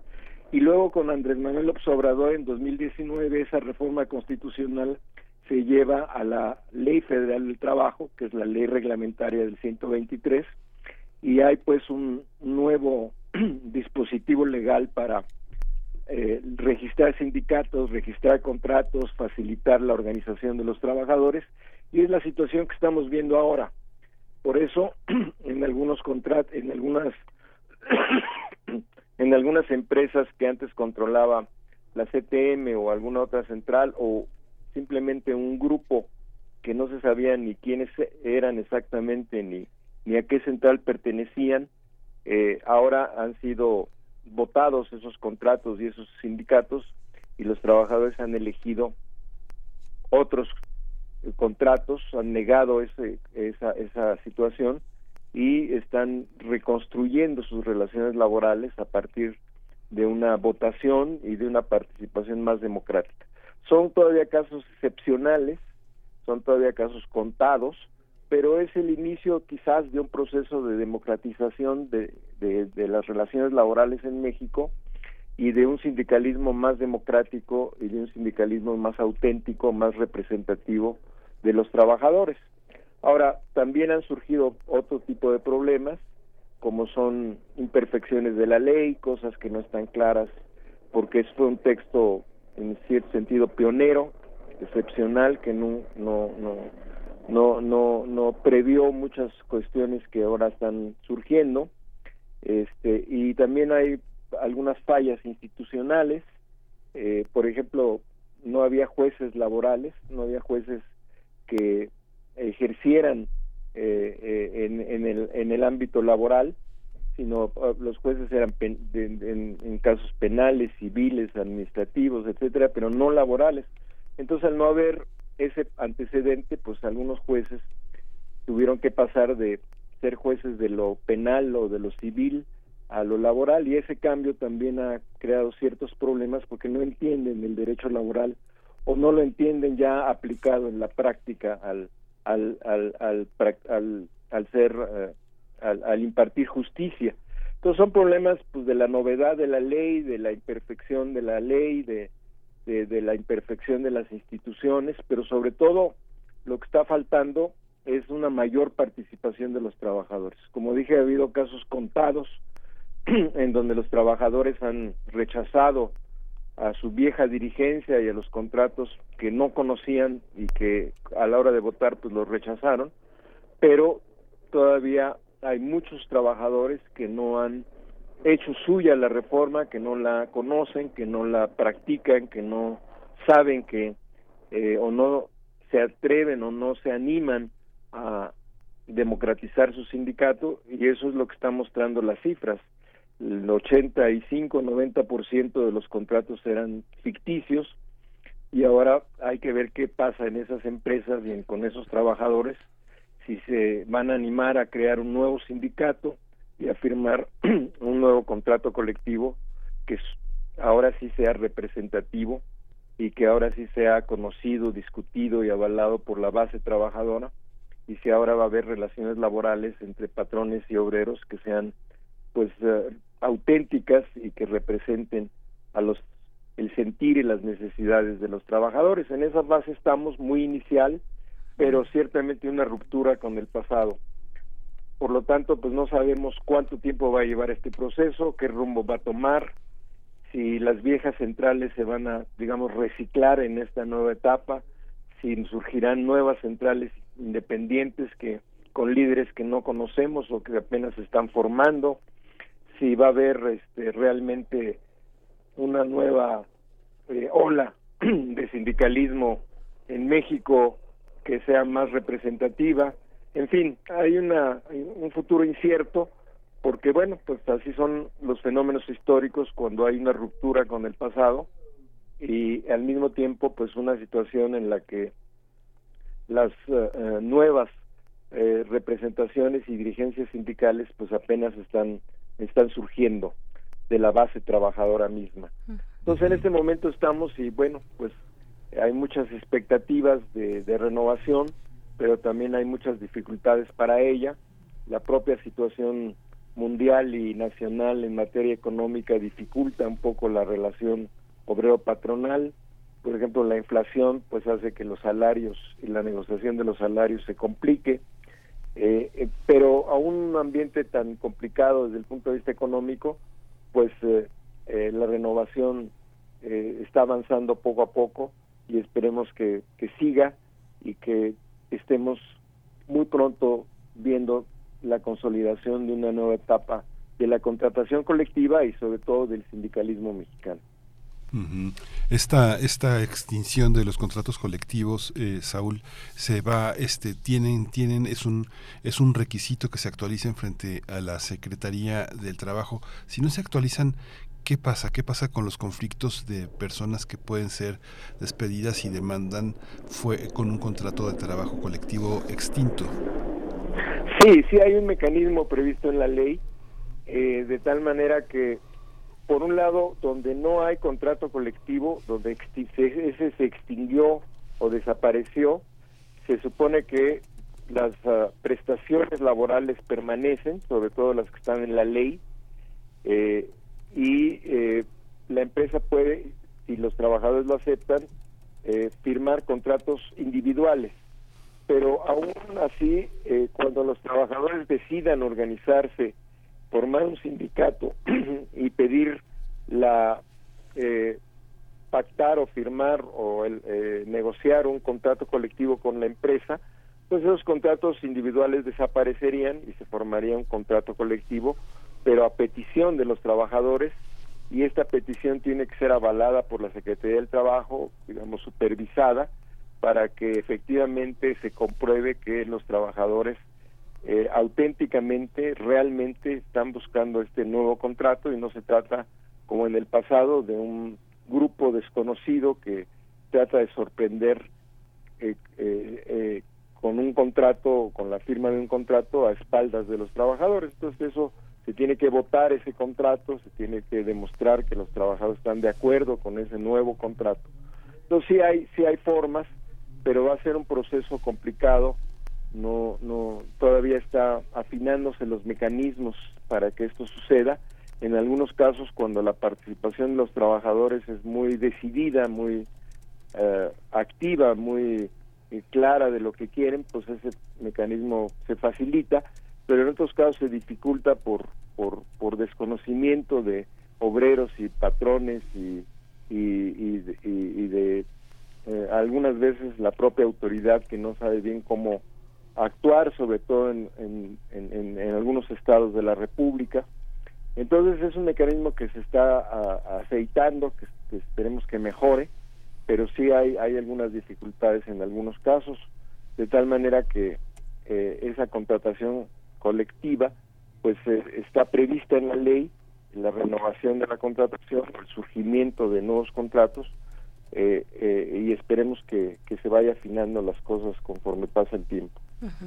Doctor, eh, bueno, otro profesor, eh, Saúl Escobar, también otra cuestión eh, interesante que vemos en el panorama es la de los la, de las pensiones de retiro y de la edad de retiro, un, tema que vemos, por supuesto, en Francia, evidentemente, pero que hace no tanto también estuvo en, en Chile, en, en Canadá también hay algunas cuestiones delicadas al respecto. ¿Cómo se ve el panorama para México en un contexto, pues, así más abierto, más internacional, mundial, en la cuestión de los retiros? Bueno, es un asunto también eh, técnicamente muy complejo, porque en México desde hace 30 años, allá por 1996, se creó una nueva ley que privatizó la administración de las pensiones, se crearon las AFORES, que surgieron de la experiencia chilena con Pinochet, las famosas AFP en Chile, en México se llaman AFORES, que son administradoras privadas de las pensiones y al privatizar la administración de las pensiones se creó un nuevo mecanismo a través de las cuales los trabajadores y los patrones depositan en, eh, eh, una cuota que administran estas administradoras privadas, estas AFORES. Estas AFORES crean cuentas individuales para cada trabajador.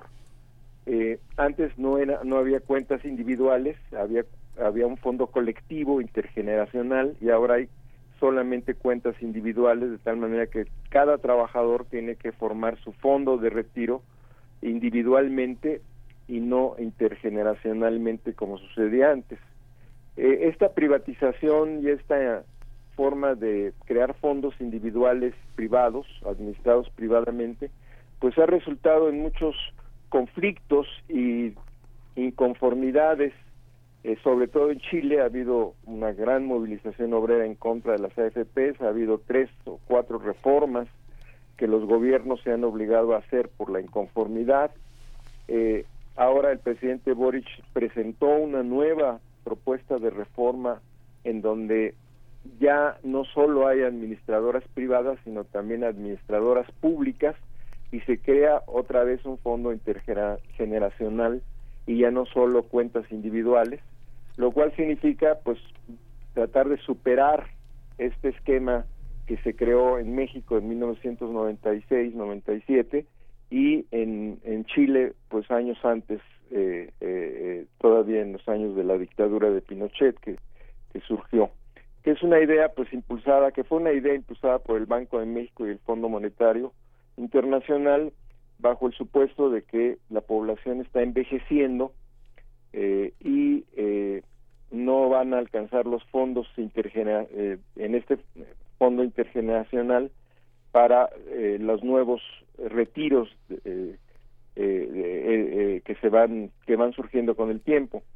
Pero esos pronósticos y esas recomendaciones pues hoy han sido muy criticadas el mismo la misma organización internacional del trabajo la OIT ha recomendado ya no seguir el, este esquema de fondos privados eh, y volver al fondo intergeneracional público eh, y, eh, que existía antes bajo nuevos esquemas. Y también debido al fracaso de esta administración privada de fondos individuales, de cuentas individuales, pues eh, los gobiernos han tenido que meter otra política, otra otra otro pilar, como se dice de la de las pensiones que es el el pilar público un, que, que que no está que no recibe cuotas de nadie, sino que se financia solamente con los impuestos generales con los recursos de los gobiernos federales. En el caso de México es el programa de adultos mayores, que no tiene otra, otra forma de financiarse que, los, que el presupuesto general, que los impuestos generales. Y esto eh, pues ha resultado bueno para muchas personas que no tienen seguridad social, ha resultado bueno para muchas gentes que aún teniendo seguridad social no alcanzaron o no alcanzan a tener una jubilación digna, pero ha resultado también en una carga importante para el presupuesto que hace que eh, algunos fondos se distraigan, bueno, es la palabra, se, se ocupen en este eh, en estas pensiones y no se dediquen a otros rubros como educación y salud o, infraestructura, etcétera. Entonces, es bueno, pero tiene este problema de financiamiento. Sin embargo, ante el fracaso de, pensiones dignas por el sistema privado, pues eh, eh, se ha también creado este pilar público, como se llama, eh, de, que en México es universal, en otros países es focalizado en algunos grupos de la sociedad, pero pues es un, fondo público financiado por impuestos generales. de tal manera que pues es un problema complejo que eh, motivó una nueva reforma por parte del presidente López Obrador, eh, redujo las semanas de cotización para obtener una pensión, de alguna manera eso quiere decir reducir los años que se tienen que cumplir eh, para obtener el retiro, pero hay problemas de otro tipo porque aumentó la cuota patronal y porque también aumentó los recursos del Estado para financiar lo que se llama la pensión mínima garantizada, de tal manera que un trabajador pues eh, pueda retirarse aunque sea con la, la pensión más más pequeña, pero que pueda que pueda que pueda obtenerla. En fin, es un proceso complejo que todavía está en discusión, que todavía está en debate y pues nos enfrentamos a una maquinaria de miles de millones de pesos que son estas administradoras privadas que ah, por supuesto ellos no quieren que desaparezca este negocio y no quieren volver al sistema público intergeneracional de tal manera que hay, hay, hay todavía esta pugna por, por, por cómo debe reestructurarse el sistema de pensiones en México y creo que en, muchos países de, del mundo y de, de América Latina incluso que todavía tienen este sistema privado, porque algunos ya lo abandonaron definitivamente, como en el caso de Argentina, y volvieron al, del sistema privado al sistema público. Entonces es un problema complejo, cada país ha tenido distintas opciones, pero este sigue sigue siendo sigue estando presente este problema.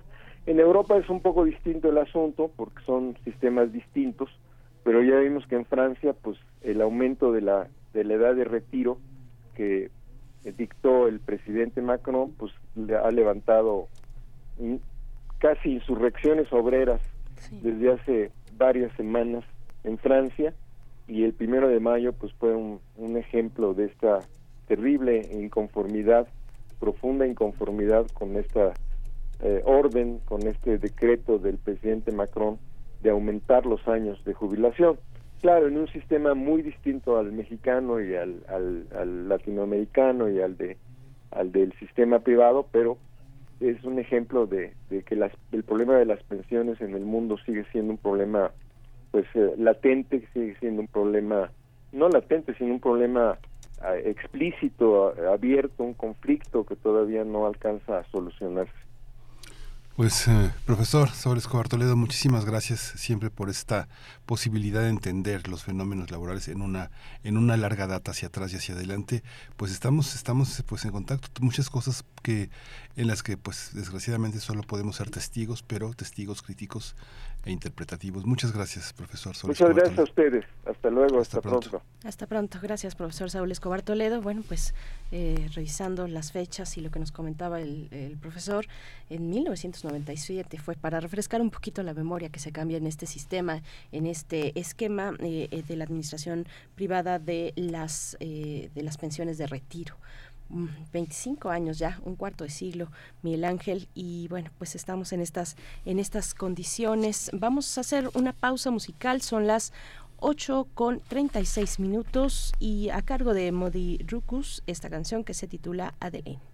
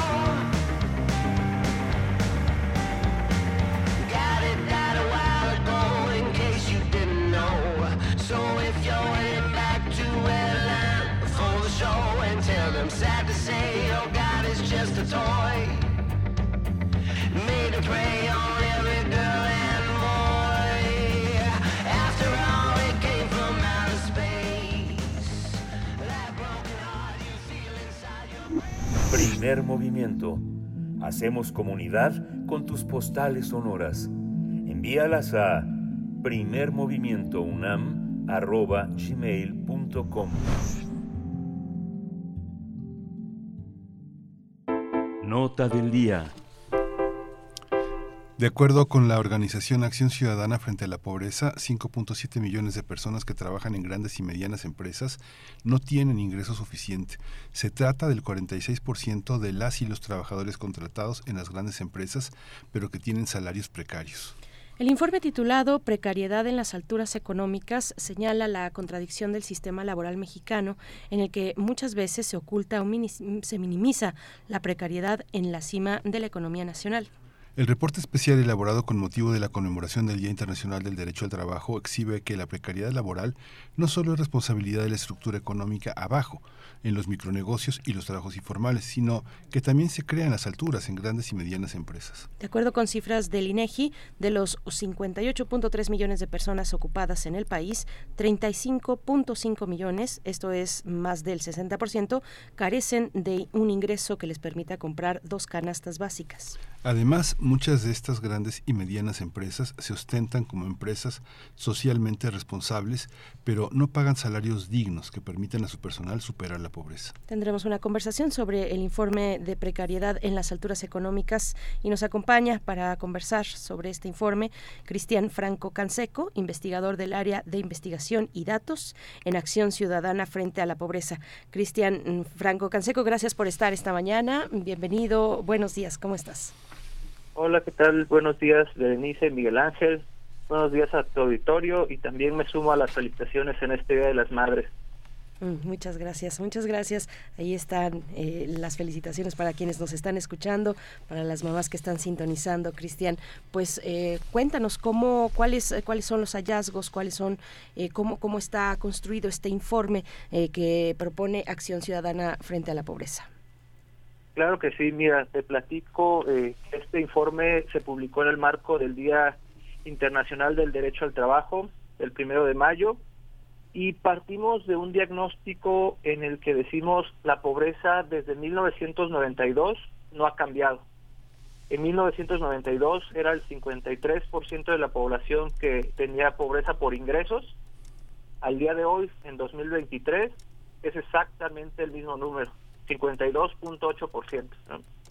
Esto que refleja que pues, no, no ha cambiado la situación de pobreza en el país en 30 años, pero sí ha aumentado el número de personas. Pasamos de 46 millones en 1992 a 67 millones en 2023. ¿Y cuál es el origen de esto? Bueno, pues la raíz de la pobreza es la precariedad laboral. Este es el origen que ha tenido estancada la pobreza. ¿Y por qué es importante atender este problema? Porque el derecho al trabajo es un derecho humano y nosotros lo vemos como que es la única vía para la superación de la pobreza. Este derecho es el que nos va a permitir que eh, pues haya un cambio sustancial, un cambio significativo en la situación de pobreza. Y déjame que te platico un poco de estos datos y es que imagina, imagínense que me levanto a las 4 de la mañana, me voy a trabajar, viajo dos horas en el transporte público y al final de una jornada laboral no me alcanza para eh, cubrir una canasta básica, es decir, eh, comprar alimentos, pagar eh, la educación de mis hijos, ¿no? Entonces esta situación pues es realmente grave. Y de, de estas personas que, que cumplen esta jornada, que se esfuerzan, que trabajan, seis de cada diez trabajadores no están logrando cubrir esta esta canasta dos canastas básicas que son 8.600 pesos. Seis de cada diez lo repito no están cubriendo al menos dos canastas básicas que representa 8.600 pesos mensuales. Y pues esto nos, nos refleja la precariedad laboral que, que existe en México. Eh, son casi 35 millones de personas que están bajo esta situación. Sí, hay una, hay una estructura que parte de muchos supuestos, ¿no? Digamos que supone que hay un proveedor, ¿no? Sea hombre o mujer. Cada vez hemos reconocido que el trabajo de las mujeres obreras, eh, mujeres que están en los sectores de servicios, forman parte de este valor que se le atribuye a la masculinidad, ¿no? A los hombres que trabajaban y que eran proveedores. También se supone que una familia tiene un solo proveedor, no hay un sistema integral que reconozca algo que eh, desde puntos de vista ideológicos se valora tanto como es la familia, pero no se le dan oportunidades de, desarrollo a, los miembros de la familia. En muchas familias la pobreza se atenúa este, haciéndose cargo de los abuelos que no tenían ninguna manera de vivir de su pensión y que son asimilados, incluso sobrinos que llegan a las ciudades, a las grandes ciudades, a estudiar en casa de los tíos y que tienen una, una, pequeña habitación y van a la escuela y los propios hijos. No hay una dimensión que tampoco se ocupe de la de esta de este espacio familiar para que los miembros se desarrollen. No sé en nuestra facultad de, desarrollo trabajo social se ha pensado en muchos horizontes es el primer semestre esta dimensión pero no está en otros ámbitos. Cómo se ve desde las estadísticas esta precariedad en el propio concepto de desarrollo de la familia y de sus miembros exacto. Eh, bueno eh, en México más o menos cada hogar tiene cuatro integrantes y lo que vemos con las estadísticas es que al menos dos de ellos se encuentran eh, insertos en el mercado laboral. Es por eso que decimos, pues, al menos por hogar debería haber eh, por trabajador dos personas que cubrieran dos canastas básicas para que así pudieran salir los cuatro de, de la situación de, de, pobreza que existe. Y bueno, eh, regresando a estas fallas estructurales, lo que, lo que nosotros analizamos en, en este informe es que hay una parte de abajo de la, de la economía que son estas micro y pequeñas empresas que son empresas pues, changarros por decirlo así empresas que pues por tratar de escapar del desempleo abierto por tratar de superar la situación de pobreza pues abro mi negocio pongo mi mesa eh, rento un local ahí para que pues, yo pueda salir de la pobreza, ¿no? Y esta, pues esta eh, tipo de empresas pequeñas son las que normalmente siempre se les atribuye que que pues ahí están los bajos salarios, que ahí este ahí está la informalidad, ¿no? Y que que es cierto que existe eh, dos de cada tres de estos micronegocios eh, pues tienen bajos salarios, ¿no? Y ocho de cada diez eh, también tienen este empleos informales. Pero también hay otra parte de la, de la economía que son estas grandes y medianas empresas donde también vemos esta precariedad laboral. ¿no? Así resumiendo eh, los datos, en México 5.7 millones de personas trabajan en estas grandes y medianas empresas y no les alcanza para superar la situación de pobreza. Es decir, casi la mitad de las personas ocupadas en grandes y medianas empresas eh, no les está alcanzando para cubrir esta canasta básica que establece el Coneval en la medición de la pobreza. Y vamos a, ejemplificar un poco cuáles son estas empresas, ¿no? Porque esas empresas son las que están ligadas al mercado internacional, eh, son empresas exportadoras, como también tiendas departamentales, autoservicios, corporativos, grandes industrias manufactureras, ¿no? Todas estas ensambladoras de autos, eh, fábricas de televisiones que, que llegan del exterior y que también están generando pobreza, ¿no? Aquí nosotros le, denominamos fábricas de pobreza.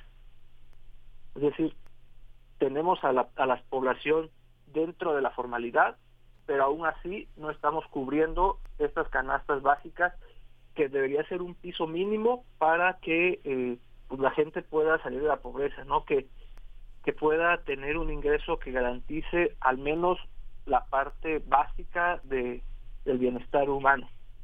Y pues bueno, esto también decimos, eh, la precariedad está invadiendo la formalidad, ¿no? Estas empresas sí tienen a la gente contratada, registrada en el IMSS, en su gran mayoría, son nueve de cada diez de esas empresas, pero aún así estamos viendo que, que hay precariedad laboral en estas empresas.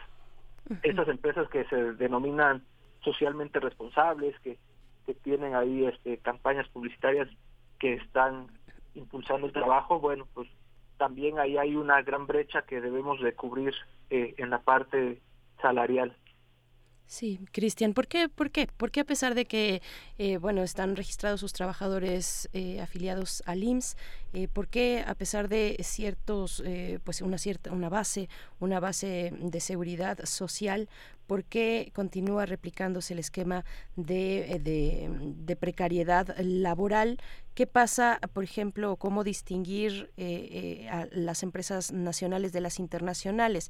¿Qué pasa con, con, la responsabilidad que tienen los, los empleadores en lo nacional y qué esquemas aplican en lo internacional con, con, con empresas internacionales que llegan y que tienen pues pues digamos que, que, que, no solo en México, sino en otros países en los que están eh, realizando sus actividades, eh, tienen los mismos esquemas o algunos muy parecidos, eh, la relación con las leyes locales.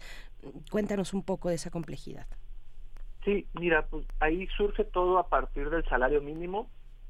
como hemos visto en los últimos años, ha habido un esfuerzo de recuperación del salario mínimo.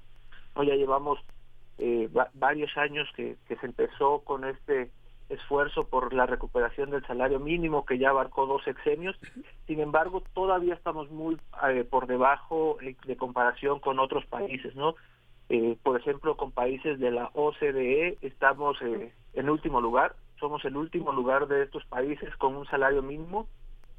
Y también si nos comparamos con países de América Central, América del Sur, estamos muy por debajo, ¿no? Entonces, eh, pues se debe de continuar con este esfuerzo que, que se ha, venido haciendo en los últimos años por una recuperación gradual del salario mínimo. No estamos pidiendo que, que sea de golpe en un solo año, sino que sea gradual y con el consenso del sector empresarial, el sector laboral, con el objetivo de evitar que pues, haya efectos negativos en la economía. ¿no? Este, esta recuperación tiene que ser poco a poco hasta llegar a cubrir al menos dos canastas básicas. ¿no? El día de hoy estamos en 207 pesos el salario mínimo y tendría que llegar en los próximos años para cubrir esta canasta de Coneval a cerca de 280 pesos al menos. ¿no? Ya eh, si lo vamos viendo en el mediano y largo plazo, pues tendría que ir incrementando conforme van incrementando los precios de, de esta canasta básica. Entonces, por ahí podríamos empezar.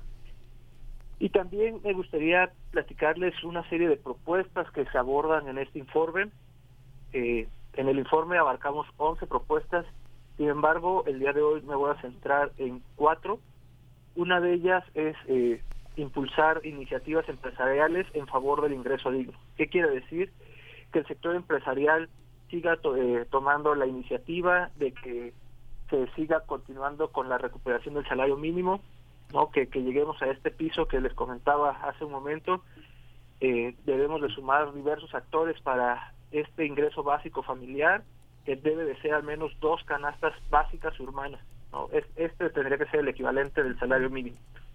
También algo importante y que beneficia tanto a las micro, pequeñas, medianas y grandes empresas es la creación de un sistema nacional de cuidados ¿Qué quiere decir esto? Crear todo un andamiaje que permita principalmente a las mujeres eh, salir del hogar y que ellas puedan insertarse al mercado laboral, que cuenten con todo el respaldo del Estado mexicano para poder insertarse y que pues, sus hijos eh, tengan la certeza de que van a estar bien cuidados, que van a estar aprendiendo y, y también, eh, bueno, esto es principalmente mujeres, pero también vemos que que los jóvenes pueden verse beneficiados por este sistema nacional de cuidados.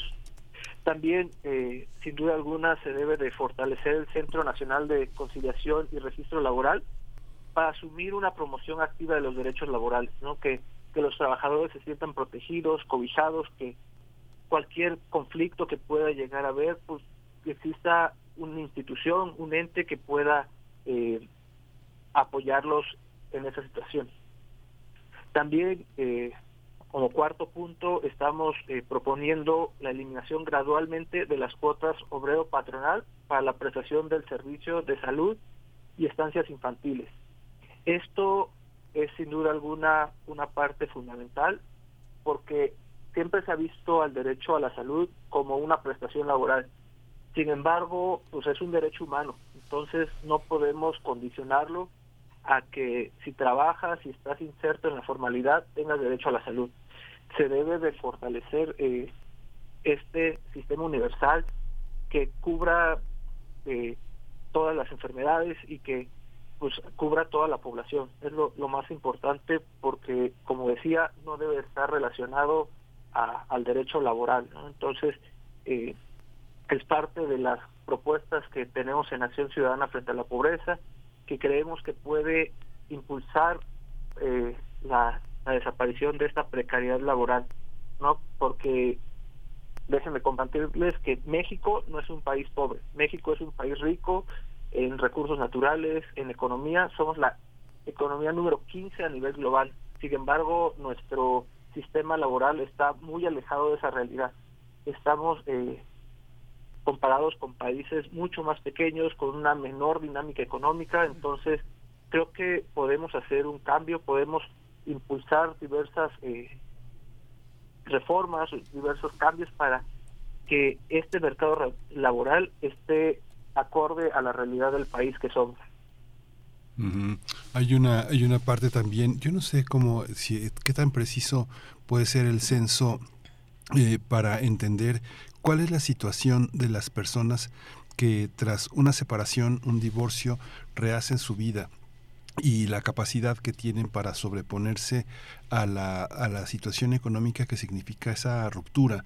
Muchas personas no, no, este, no, no toman una decisión de separarse sostienen la violencia, la indiferencia, el abandono al interior de sus propias vidas, porque tampoco tienen la posibilidad de independizarse. Muchas mujeres también están en esa situación.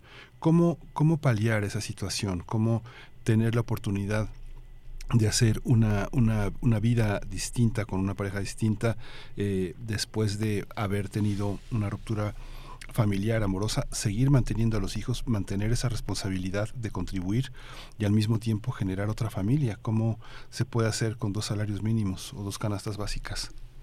¿Cómo se puede hacer eso? Ah, sí, claro que sí. Pues justo en este Día de las Madres es donde vemos que, que las mujeres y las madres son las que enfrentan este mayor problema, ¿no? Son las que, pues al final del día tienen que, que superar, eh, son las que responsables de quedarse con los hijos ante esta ruptura. Entonces, justo de, por eso estamos proponiendo que, que sea este sistema nacional de cuidados que permita a las mujeres sobreponerse, ¿no? Y, y como mencionas, eh, estos estas dos canastas básicas es un piso mínimo. Sin embargo, no es suficiente cuando una sola mujer es la única proveedora de, la familia, ¿no? Y todavía se complica aún más cuando hay otros dependientes, cuando hay eh, adultos mayores, ¿no? Que, que ya pues, por la edad pues, no pueden insertarse el mercado laboral. entonces, pues ya la mujer, que, que es el único sustente del hogar, pues ya necesita eh, un piso un poco más alto, ¿no? Entonces, nosotros partimos de que este es un piso mínimo, las dos canastas básicas, que son el equivalente a 8.600 pesos. Sin embargo, pues la, la situación se va complejizando cuando hay más dependientes económicos dentro del hogar. Bien, Cristian Franco, pues muchas gracias por eh, mantener esta charla con nosotros para la audiencia. Recuérdanos dónde podemos revisar eh, con mayor profundidad este informe. Es un informe más o menos largo y bueno, que, tiene todos estos elementos que hemos podido esbozar contigo esta mañana. Claro que sí, eh, nos pueden encontrar en nuestra página de internet frente a la pobreza.mx y también pueden encontrar diferentes materiales en nuestras redes sociales, Facebook, Twitter, YouTube hasta TikTok tenemos, Instagram, eh, generamos material para todo tipo de, población, ¿no? Para que podamos entender los verdaderos problemas que enfrenta nuestro país y cómo proponer alternativas para solucionar, ¿no? Eh, en estas páginas y redes sociales ahí está todo nuestro contenido, videos, para que podamos, pues como ciudadanos, exigir mejores resultados eh, a nivel eh, desde nuestro esfera local o a nivel nacional. Pues muchas gracias, Cristian Franco, investigador del área de investigación y datos en Acción Ciudadana frente a la pobreza. Gracias y muy buen día para ti. Muchas gracias, Berenice y Miguel Ángel. Hasta luego. Hasta pronto. También nos estamos despidiendo de Radio Nicolaita y lo vamos a hacer con música a cargo de Fito Páez, Cable a Tierra. Con esto nos vamos, 8 con 58. Volvemos después del corte.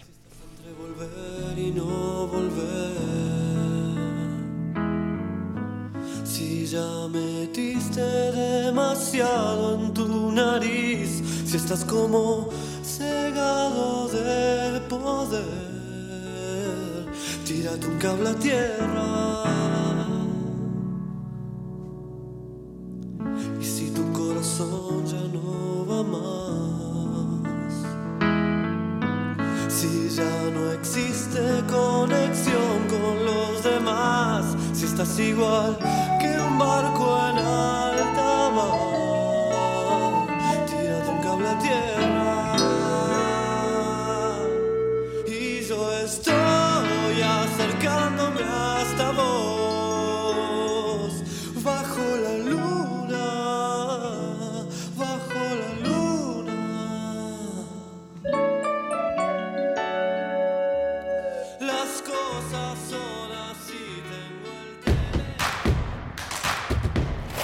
Encuentra la música de primer movimiento día a día en el Spotify de Radio UNAM y agréganos a tus favoritos.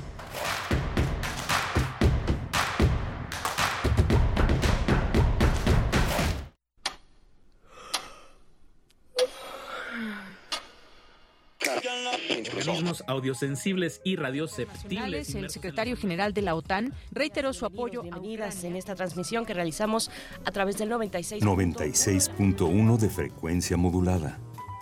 860 de amplitud modulada. Una emisión más de la Feria de los Libros. Ciencia desvelada de testimonios. Viene mañana en punto de las X E U N. Radio UNAM. Experiencia sonora. El Festival Internacional de Cine UNAM, FICUNAM, vuelve a la Ciudad de México para celebrar su decimotercera edición. Más de 140 películas en exhibición, competencias, retrospectivas, cine expandido, diálogos y encuentros. No te pierdas nuestras actividades en Centro Cultural Universitario, Cinematógrafo del Chopo, Cineteca Nacional, Cine Tonalá y más. Consulta la programación completa en ficunam.unam.mx y síguenos en nuestras redes sociales, arroba ficunam. Ven y descubre el cine que provoca, del primero al 11 de junio.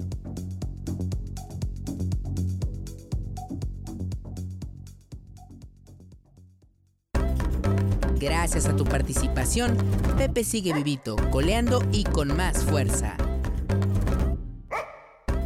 Recuerda que debes darle seguimiento a lo que decidiste en las urnas con los comités de ejecución y vigilancia. De todas y todos depende que Pepe, el presupuesto participativo, siga transformando la ciudad. Apasionate, dale seguimiento a tu proyecto y enchula tu colonia. Instituto Electoral Ciudad de México.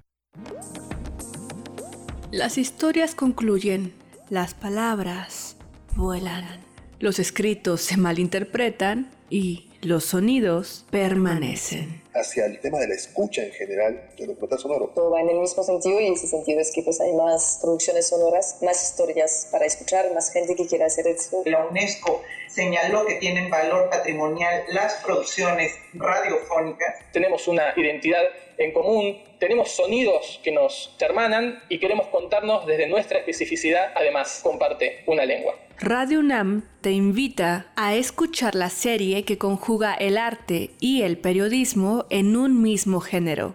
Foro Sonodoc 2022. Un recinto para celebrar el documental sonoro. Todos los viernes a las 17 horas por el 96.1 de FM. Un archivo sonoro para representar el presente. Radio UNAM, experiencia sonora.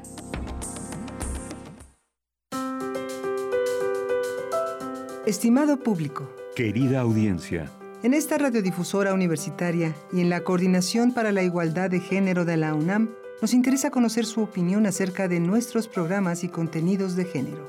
invitamos a mujeres, hombres y personas de género no binario a ser parte del panel y a darnos su opinión libre en una charla grupal a celebrarse el miércoles 17 de mayo a las 17 horas. Las personas interesadas en participar pueden escribirnos hasta el 10 de mayo al correo radio.unam.mx o mensaje directo al Facebook de Radio UNAM con el asunto en mayúsculas Opinión, Programas, Género para enviarles indicaciones y el enlace de la sesión de Zoom. La nueva cultura de género la hacemos todes. Todas. Todos. Radio UNAM. Experiencia sonora.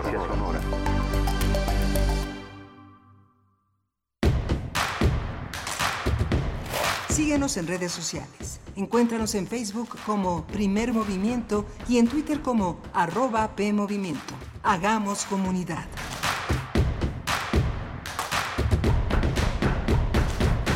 Ya son las 9 de la mañana con 5 minutos. ¿Cómo van con los festejos de este miércoles 10 de, de mayo? Estamos en Radio UNAM en primer movimiento. Eh, esto eh, son eh, la Colonia del Valle, es la sede de esta gran radiodifusora, Adolfo Prieto 133. Está Rodrigo Aguilar esta mañana al frente de la producción ejecutiva, Andrés Ramírez en el control de la cabina y mi compañera Berenice Camacho en la, en la, en la, al frente de la conducción.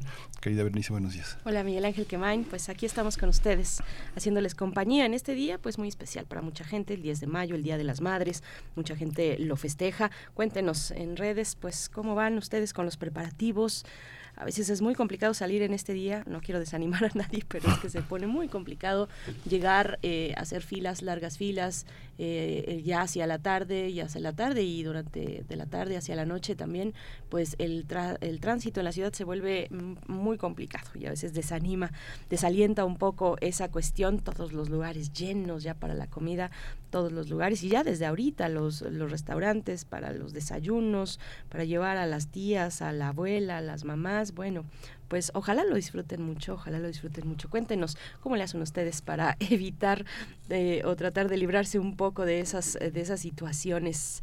Eh, se pone complicada la Ciudad de México y otras ciudades también. Cuéntenos en redes sociales. Nosotros vamos a tener en unos momentos más la poesía necesaria, Miguel Ángel, y la mesa del día también de un festival que es muy importante para nuestra universidad y que va por su séptima edición.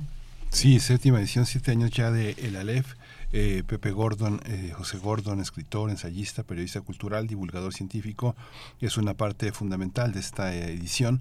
Vamos a hablar con él de esta de este festival de arte y ciencia en un marco en el que hoy la ciencia está este, cuestionando mucho su quehacer en la vida política, en la vida social del país y bueno, vamos a hablar con él de todos estos temas.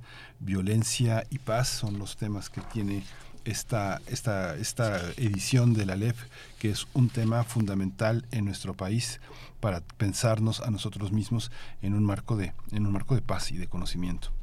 Y no se pueden perder al cierre la participación del doctor Plinio Sosa. Probablemente en cuanto a, los temas, este sea de mis favoritos. Nos va a, a, platicar acerca de la grana cochinilla, el carmín y la cuantización de energía. No se lo pierdan, yo creo que suena muy interesante o qué les parece a ustedes. Cuéntenos.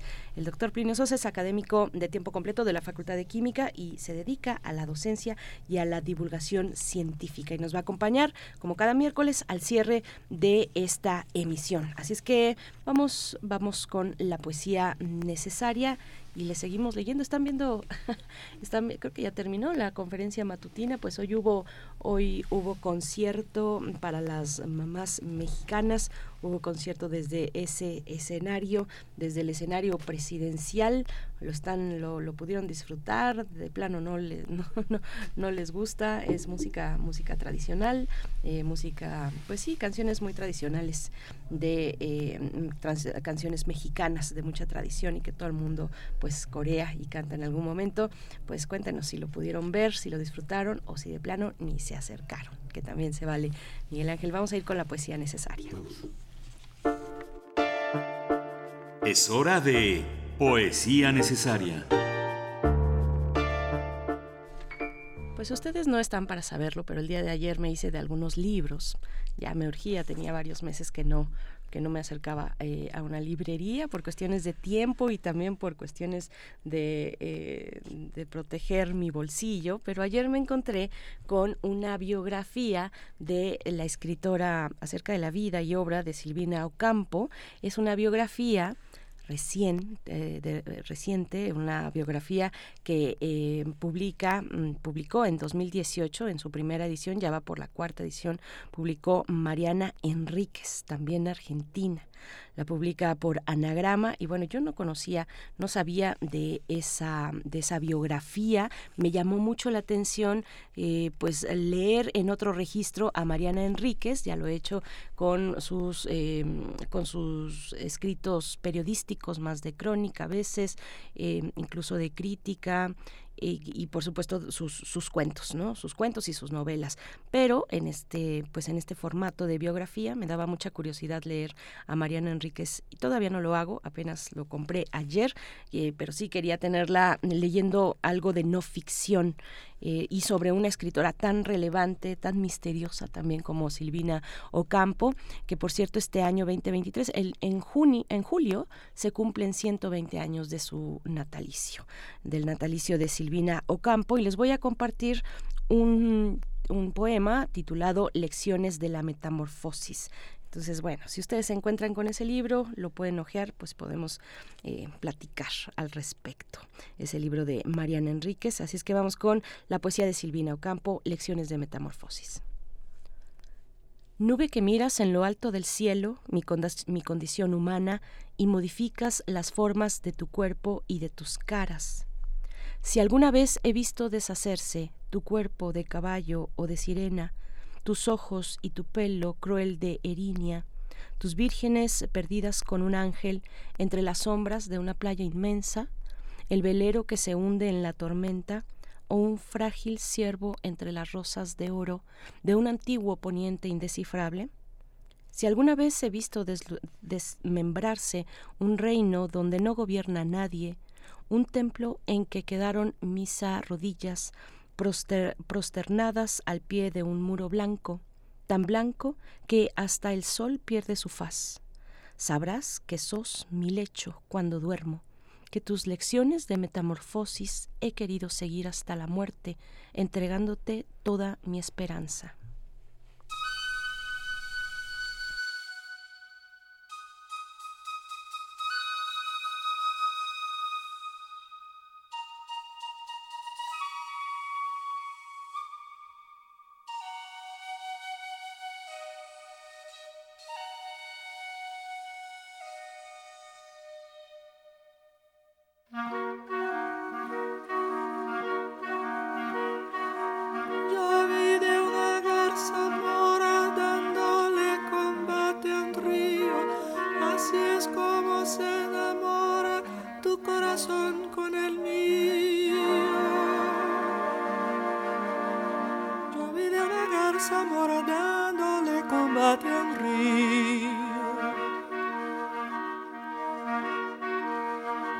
Así es como se enamora.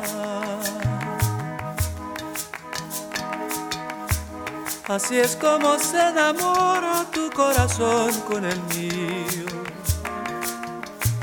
tu corazón con el mío, luna,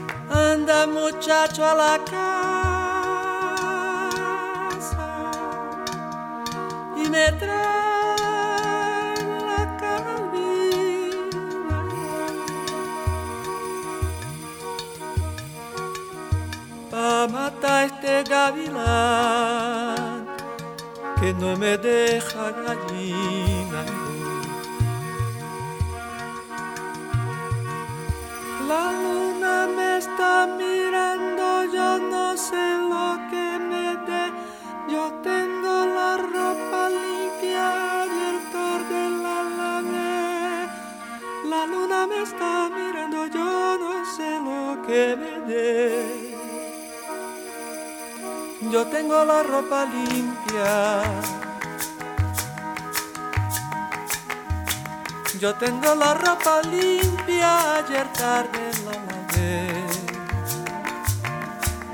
Ayer tarde la lavé.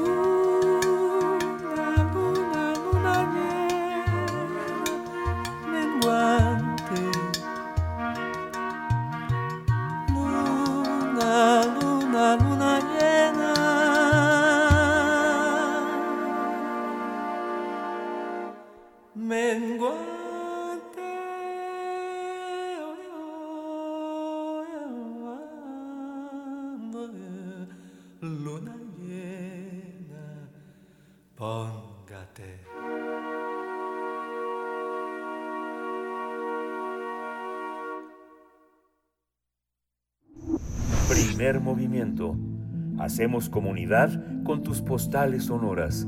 Envíalas a primermovimientounam.gmail.com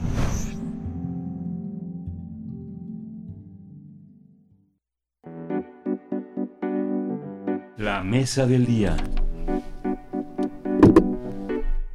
El tema Violencia y Cultura de Paz, del 13 al 21 de mayo se va a realizar la séptima edición de El Aleph, Festival de Arte y Ciencia, que para este año ofrece 80 actividades y 109 funciones artísticas. La edición 2023 estará conformada por cuatro bloques temáticos. Física moderna, correlación en el fondo de la naturaleza, el cerebro y la conciencia, la empatía y el problema de cómo imaginar al otro, medicina, la salud y la armonía del cuerpo colectivo y medio ambiente, las ciencias de la complejidad. Entre las invitadas destacan las neurocientíficas Laura López Mascaraque, eh, quien va a ofrecer una conversación sobre el olor de la maldad, así como la etíope Timnit Gebru, quien abordará la creación de una inteligencia artificial que se desarrolle con un sentido ético. La séptima edición de El Aleph, Festival de Arte y Ciencia, también contempla un programa artístico con múltiples actividades que se realizarán en el Centro Cultural Universitario y un total de 18 sedes, entre ellas el Centro Cultural España. El programa se puede consultar en la dirección electrónica festivalelalef.com y pues vamos a conversar sobre el Aleph, el Festival de Arte y Ciencia, con José Gordon, escritor, ensayista, periodista cultural y divulgador científico. Buenos días, José Gordon, bienvenido. Buenos días, ¿qué tal? ¿Cómo están, Berenice? ¿Y cómo están, Miguel Ángel? Eh, gusto de verdad en saludarlos. Al contrario, Pepe Gordon, gracias por estar eh, con nosotras, con nosotros. Ojalá que te encuentres muy bien en este día. Eh, bueno, pues eh, cuéntanos, ya estamos en la antesala de esta séptima edición de la LEF que tiene como lema de identificación violencia y cultura de paz. Pepe Gordon, cuéntanos cómo, cómo, cómo viene esta edición del festival. Sí, fíjate que es una reflexión que es como nunca importante en estos tiempos tan críticos. Y bueno, vamos a a tener la presencia de algunos de los eh, psicólogos sociales, científicos, que han abordado este tema de cómo se genera la violencia. Vamos a, tener la presencia a través de, de, manera virtual con el doctor Philip Zimbardo, un psicólogo social muy destacado, que eh, realizó el llamado experimento de la fricción de la Universidad de Stanford, ¿no?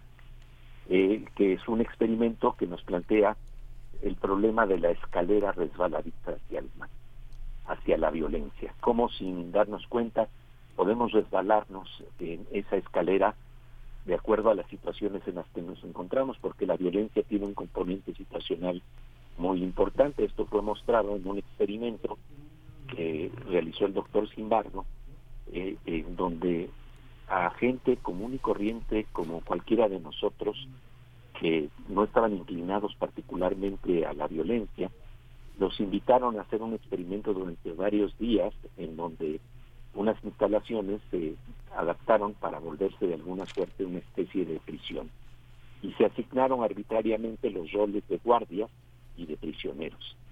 Y resulta que después de, de algunos días de tener este comportamiento, el poder se le sube a, los guardias y se empiezan a dar unas situaciones de violencia tan eh, inesperadas que el mismo doctor Simbardo cayó en ello porque eh, él quería saber, cómo continuaba el experimento y aunque esto implicara que estuviera dándose cada vez más violencia, él no, no, no tenía incluso la fuerza de detener el experimento en aras del conocimiento, en aras de la ciencia, y esto nos es creo que bastante ilustrativo del problema de cómo cuando no nos damos cuenta por ciertos contextos, nos podemos deslizar hacia la violencia. Esto él lo describió en un libro que se conoce con el nombre de El efecto Lucifer.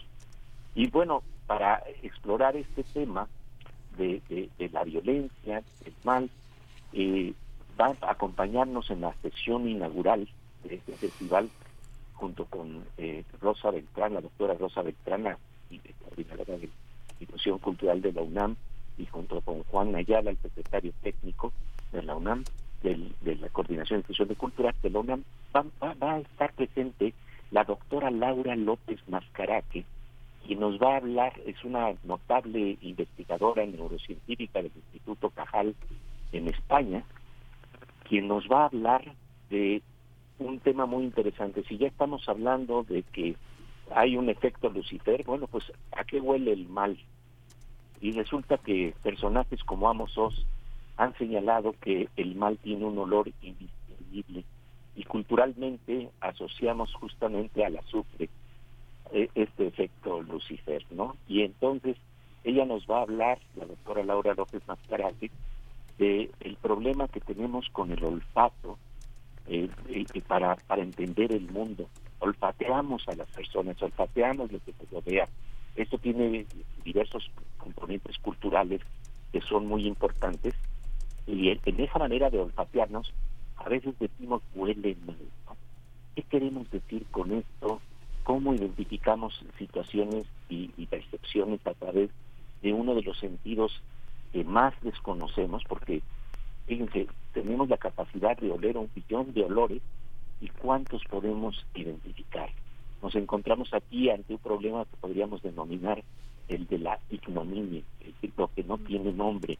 Curiosamente, en otras culturas, por ejemplo, como en Japón, eh, eh, hay, hay olores y fragancias que se reconocen como, por ejemplo, el olor de los huevos, eh, este, y, y se pueden identificar. Y hay ciertos olores, ciertas fragancias que no sabemos distinguir. Y una cosa muy interesante que va a tratar la doctora López Mascarate es como un perfume, una fragancia, se construye con diferentes olores, algunos de los cuales no consideramos los que, que, son más resonantes con nosotros. Y esta es una lección de cómo la armonía consiste en, de alguna suerte, reconocer la diversidad olores. Lo que huele a distinto a nosotros no quiere decir necesariamente que sea malo, sino que justamente al respetar la identidad de diferentes olores es como se construye una buena fragancia. Creo que ahí hay una metáfora muy importante que nos habla de cómo vamos saltando de la idea de la violencia al respeto de la individualidad y y a la coexistencia con la diversidad. Y en este marco vamos a tener también este, este sábado, pues, el, el se va a llevar a cabo del 13 al 21 de mayo, y este sábado tendremos la inauguración de la LED en el Centro Cultural Universitario a las 12 del día con la doctora Laura López Mascarate.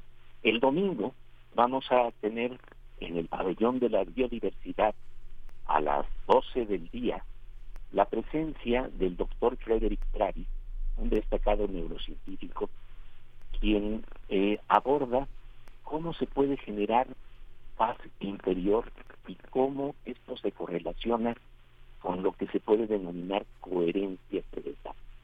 Esto es algo muy interesante porque el doctor Travis es experto en el, tratar de, de, descubrir qué es lo que pasa en el cerebro en los momentos en que tenemos silencio interno, cómo respondemos ante el estrés, y entonces eh, él va a plantearnos una demostración en vivo de la toma de un electroencefalograma a una persona que practica por varios años ya meditación trascendental y que al experimentar silencio interior, al reducir su ruido interno, empieza a experimentar patrones de mayor coherencia cerebral. ¿Qué quiere decir coherencia cerebral? Simple y sencillamente es armonía. Imaginemos que nuestro cerebro está emitiendo diferentes frecuencias de, actividad eléctrica, de impulsos eléctricos, que se registran a través del electroencefalograma, pero imaginemos que parte de nuestro cerebro está cantando una canción de los Beatles y otra parte de nuestro cerebro está cantando una cumbia. Ambas melodías, pues por supuesto, son hermosas, eh, pero cuando estamos hablando de coherencia y armonía, se supone que entonces estamos cantando de alguna manera en la misma frecuencia.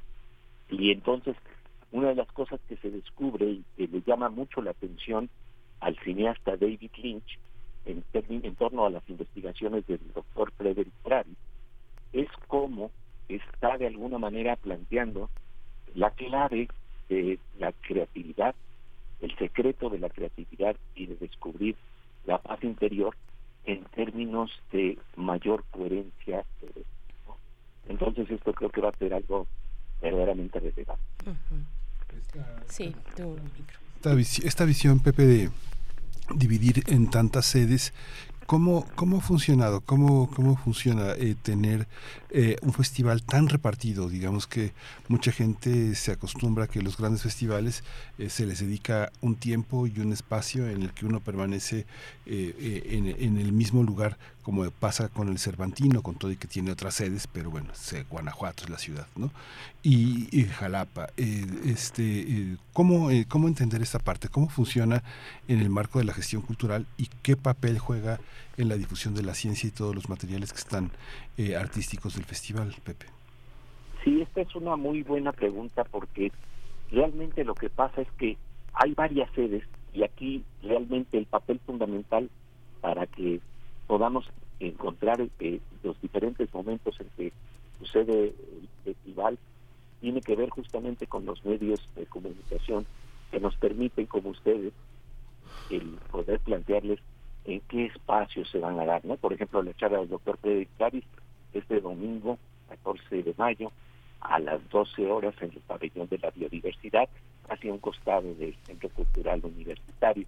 Pero justamente para dar a conocer todas las sedes, todos los lugares, eh, implican precisamente el que expanda el ALEF, que no nada más se encuentre en un solo punto, sino que es un punto, como bien lo plantea el cuento de Borges, que está dentro de todos los otros puntos de, del universo, ¿no? Y entonces en este marco el conocimiento puede estar en varias sedes y hay una página que se llama festivalelalef.com, el Aleph es este E L A L E T H.com, festivalelalev.com, en donde vamos a poder encontrar todas las sedes, todos los lugares, todos los espacios en donde van a haber múltiples reflexiones, porque como ustedes lo saben, eh, esto es también un festival en donde el arte está presente de manera muy importante y entonces vamos a tener reflexiones en donde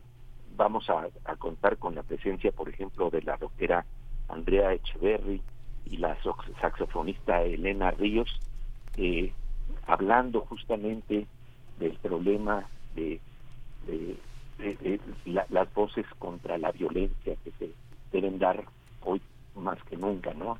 Cómo podemos reflexionar en, torno a estos problemas.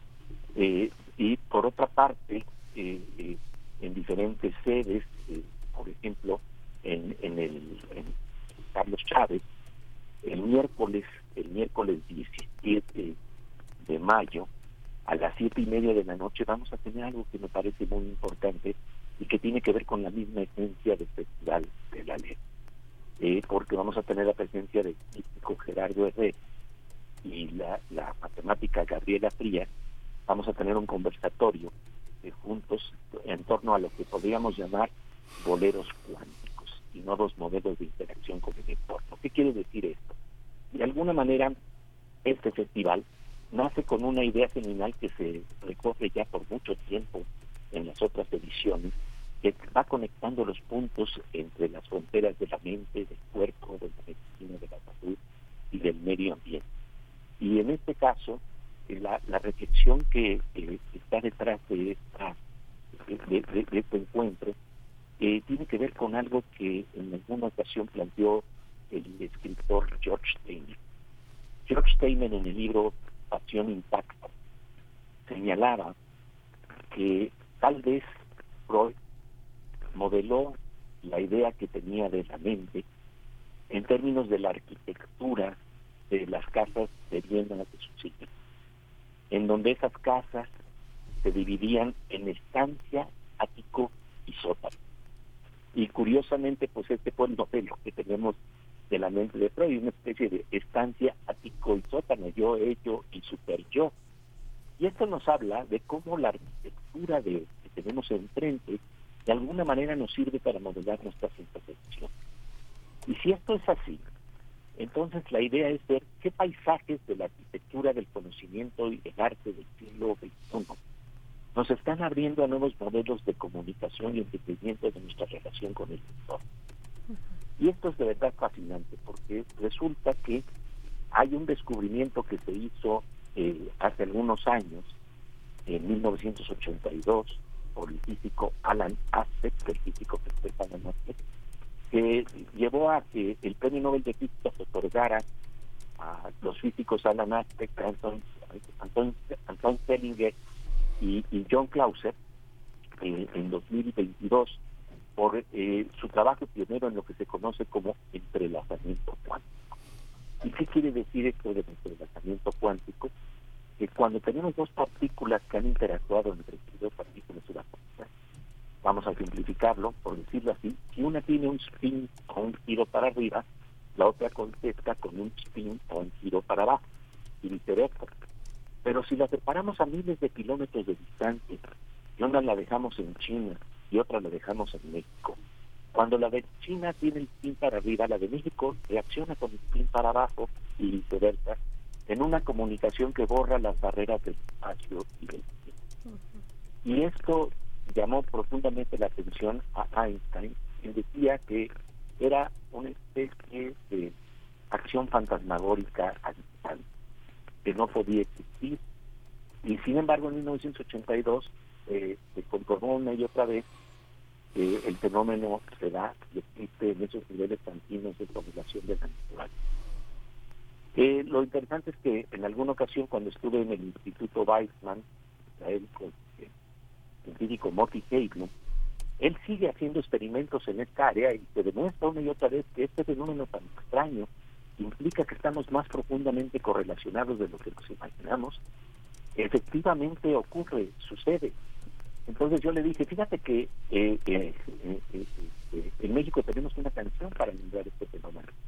Y la sonrisa apareció en su mirada y le dije, mira, la canción dice, dicen que la distancia es el olvido, pero yo no consigo estar. Estamos hablando de una especie de colero cuántico, este fenómeno se puede de alguna manera expresar con esta nota canción mexicana. Bueno, pues entonces, con base en ello, ¿qué nuevos modelos de interrelación de nuestra mente, del entorno, de nuestra posibilidad de entendernos eh, más entramados, nos habla y qué posibilidades plantea en términos de coherencia, armonía o incoherencia para hablar de la paz, no tan solo como algo que orgánicamente no, no está a nuestro alcance, sino como algo que cuando se expanden los mapas, cuando se expanden las arquitecturas de conocimiento, deben de surgir también nuevos modelos de interacción social y de entendimiento de cómo podemos generar eh, eh, eh, armonía y coherencia en la conciencia colectiva. Entonces, esta es una gran invitación a esta reflexión justamente de cómo se pueden de alguna manera entender los otros mecanismos para saber cómo estamos tan profundamente interrelacionados entre, nosotros. De hecho, es algo que ya hemos tocado en otras ediciones de, la ley. Por ejemplo, eh, en una edición que tuvimos que hablar con, sobre las ciencias de la complejidad, planteábamos el efecto mariposa, que nos señala que eh, nadie puede cortar una flor, poéticamente lo podríamos decir así, sin perturbar una estrella o lo que quieren en términos científicos, eh, el aleteo de una mariposa puede desencadenar una tormenta. Pero si esto es así, entonces el aleteo de pensamientos creativos, de pensamientos de armonía, puede desencadenar también la armonía, puede desencadenar una nueva forma de ver cómo nos afectamos unos a otros. Esta reflexión la vamos a tener con ni más ni menos que el físico mexicano Gerardo Herrera, que trabaja en el CERN, el Centro Europeo de Investigación Nuclear en Ginebra, Suiza, coordinando un equipo de investigadores mexicanos que hacen un trabajo notable precisamente por entender las tramas secretas de la naturaleza y estas tramas o arquitecturas creo que nos tendrán que decir mucho sobre qué tanto estamos eh, interactuando y comunicados y entrelazados con el mundo, como ya lo sugiere la metáfora de la ley que viene de este maravilloso cuento de Borges, en donde en un punto, en una pequeña figura esfera tornasolada, encontramos todos los puntos de mundo. Esta es la reflexión a la que invita Claro. Claro, Pepe Gordón, qué, qué interesante, me parece muy interesante ya desde el hecho de que la ciencia se plantee, se haga esos planteamientos, ¿no? Eh, que tenga la oportunidad de asomarse a otro, a los panoramas sociales, por ejemplo, eh, claro que desde las ciencias sociales y desde las humanidades naturalmente que, que, ese es su objeto, pero desde, desde ciencias duras, desde, desde ciencias exactas, desde ciencias biológicas, también asomarse. A mí me gustaría que nos eh, contaras un poquito, Pepe, qué es lo que tú estás viendo en términos de nuevos paradigmas en la ciencia. Ahora que estamos viendo, pues, esta, como ejemplo solamente, pero el arribo de la inteligencia artificial ya como una herramienta de uso común para cualquier persona, ¿no? La, inteligencia artificial tiene mucho tiempo desarrollándose, pero ya en un, em, digamos, como con una como una herramienta que se puede utilizar por cualquier persona en la vida cotidiana, bueno, pues sí es algo algo reciente. Eh, o más o menos reciente, o no como en esta forma se ha planteado, eh, o sino también otro ejemplo, los debates que tenemos, que no solamente son en México, los debates sobre la neutralidad en la ciencia, por ejemplo, que tenemos un debate político interesante en nuestro país. Eh, donde se habla de una ciencia neoliberal, donde se dice, por el contrario, no, no, no, la ciencia pues no tiene esos atributos ideológicos, pero lo pongo ahí como ejemplo porque se está discutiendo en otros lugares también. Hay autores que lo han discutido pienso estoy pensando en esta bióloga Donna Haraway que habla precisamente de la neutralidad eh, científica de eh, digamos de la objetividad de quien observa y de quien conoce y de quien genera conocimiento con respecto a su objeto de estudio y a todo un contexto mucho más amplio no cómo ves tú eh, Pepe Gordon estos como ejemplos, pero estos paradigmas u otros, lo que tú estás observando en este momento interesante como humanidad. Es, muy importante lo que tú estás planteando, porque en términos precisamente de inteligencia artificial, es muy obvio que la ciencia y la tecnología, eh, eh, como métodos rigurosos, tienen que observar esto que se llama objetividad, pero los usos de la ciencia son los que pueden ser muy discutibles. Y en el caso de las inteligencias artificiales, justamente vamos a tener la presencia de Tiffany Devry, eh, quien es una mujer eh, de Estados Unidos de origen etiopí, que, eh, que, está investigando precisamente todo el problema del uso de los algoritmos, de los algoritmos están, que son clave en la inteligencia artificial, para tratar de, de manipular el perfil de nuestros deseos. Y esto es un problema grave, el, uso de la inteligencia artificial de esta manera. Por supuesto que extraordinario que podemos eh, utilizar más herramientas de cómputo y que cada vez hay más capacidad de procesar mucha información. Pero el problema es qué hacemos con ella y el problema es algo que nos puede llevar a lo que eh, se plantea también en términos de conocimiento como los sesgos de la confirmación porque estos algoritmos utilizados y manipulados de manera incorrecta, a lo que llevan en varias ocasiones es a que en las redes sociales eh, nos empecemos a encerrar en los mensajes que queremos escuchar y empezamos a crear una especie de burbuja en donde estamos confirmando nuestras opiniones y nuestra forma de pensar sin abrirnos al pensamiento de los otros. Y esto creo que está muy bien ilustrado en un meme que en alguna ocasión vi, en donde hay una eh, un, padre que está frente a la computadora y la hija se acerca por detrás, la hija de 17 años, dice, pero papá, fíjate, lo que estás viendo en la pantalla son puras noticias falsas. entonces el papá le dice, pero si cómo van a ser falsas y dicen y piensan lo mismo que yo. Ahí está el problema que estamos colocándonos ante espejos narcisistas en donde vemos y oímos solamente lo que queremos ver. ¿Cómo romper esto? Recuerdo que Yuval Harari, este gran historiador, el autor del libro Sapiens, una breve historia de la decía que cuando los medios, eh, eh, las redes sociales eh, plantean un espejo en donde tú eres el bueno y todos los demás simplemente no tienen razón, rompe el espejo porque lo que está haciendo es simplemente una visión en la que eh, estás aislándote en una burbuja que no te permite conocer a los otros. Y esto es creo que clave en, estos días, que se requiere diálogo, conocimiento, el poder conversar con el otro. Y salir de esto que José Gorostiza llamaba islas de monólogos y ecos. Nada más estamos hablando a nosotros mismos en entender cómo es el otro. Y creo que en este marco, justamente, la posibilidad de entender lo que es el silencio me parece clave. Decía un gran maestro, que se llamaba Shoshani, quien fue maestro de verdad, que si no hemos, de alguna manera, cuando estamos dialogando con otra persona, eh, digamos, por decirlo así, bajarle al ruido de nuestro pensamiento y, y, escuchar por 30 segundos al otro sin estar escuchándonos a nosotros mismos, no hemos dialogado. Entonces la invitación es a, de nuevo, cómo recuperar los mecanismos de coherencia cerebral que permiten una percepción más fina, que permiten el silencio para abrirnos realmente al diálogo y para abrirnos a nuevos horizontes, porque eso es lo que creo que también está pasando. La ciencia en sus mejores momentos nos abre nuevos horizontes. Y es el uso adecuado de estos conocimientos lo que realmente es liberador. Por eso eh, creo que en estos días como nunca eh, tenemos el reto, un reto que había planteado ya un gran eh, fundador de las telecomunicaciones de la India, que se llamaba Santi Preda, que decía que el problema que tenemos es que contamos con una mentalidad del siglo XIX, procesos del siglo XX y necesidades del siglo XX.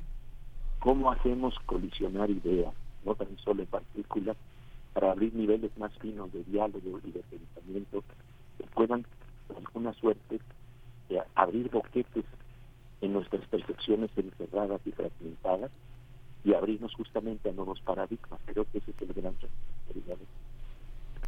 Pues sí, Pepe, muy, muy, muy interesante toda, toda tu reflexión.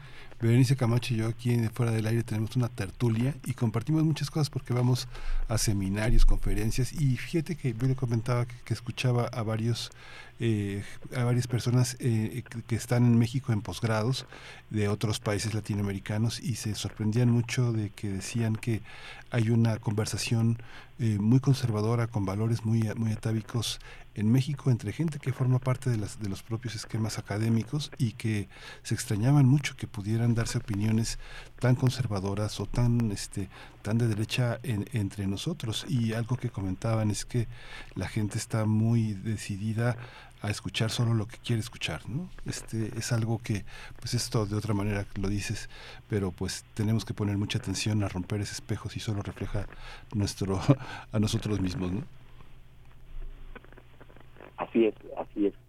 Fíjate que hay un pensador que se llama Bruno Patino, que decía que el problema que tenemos hoy en día es la civilización de la memoria del ¿Y qué quiere decir esto?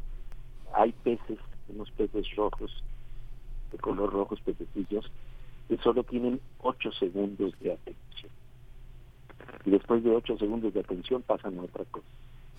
Bueno, resulta que las investigaciones que hacen especialmente los creadores de redes sociales, los grandes jugadores como Facebook, YouTube, etcétera, eh, han descubierto que nuestros espacios de atención son de nueve segundos, un segundo más de la de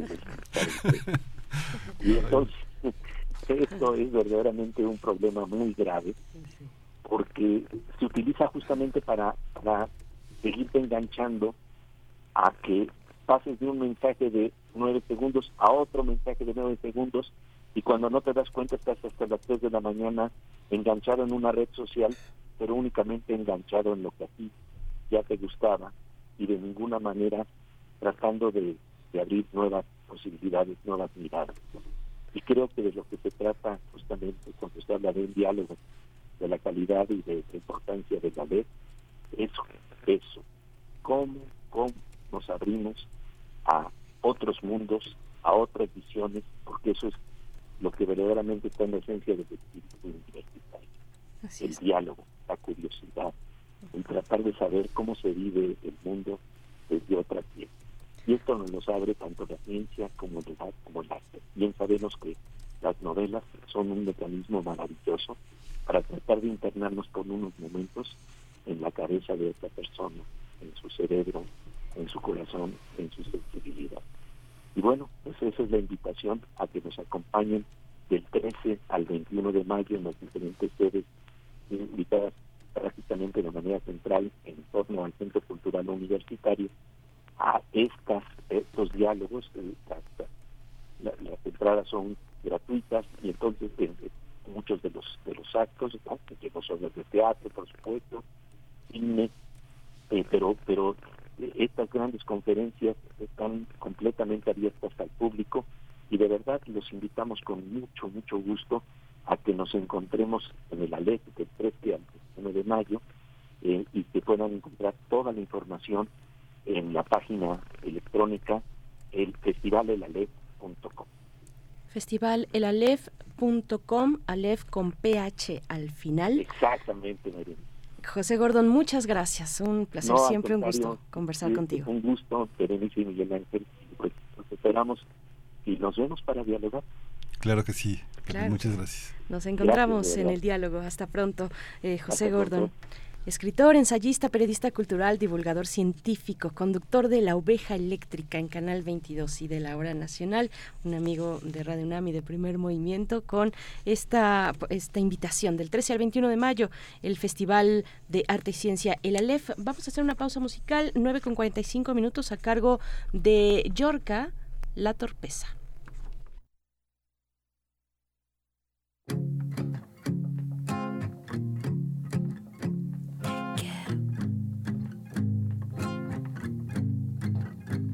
No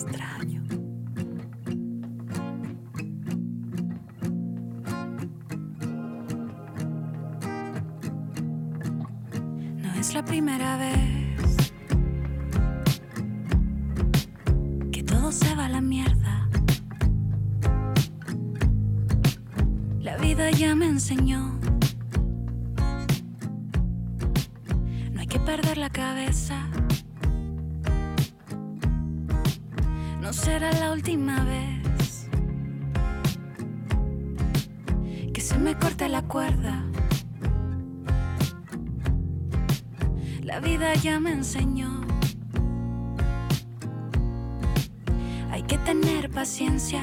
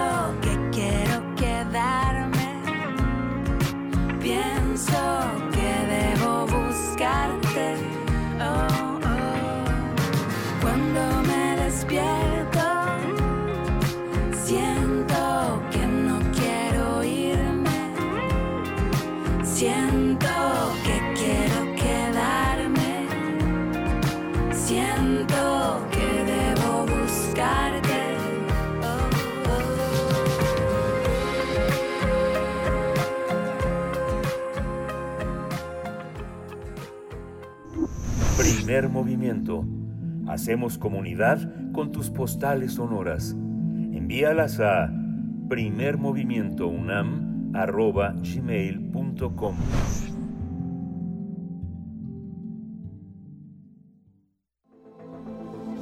El crisol de la química. La grana cochinilla, el carmín y la cuantización de energía. El tema que nos propone para hoy miércoles el doctor Plinio Sosa, académico de la Facultad de Química, divulgador científico, docente de esta casa de estudios.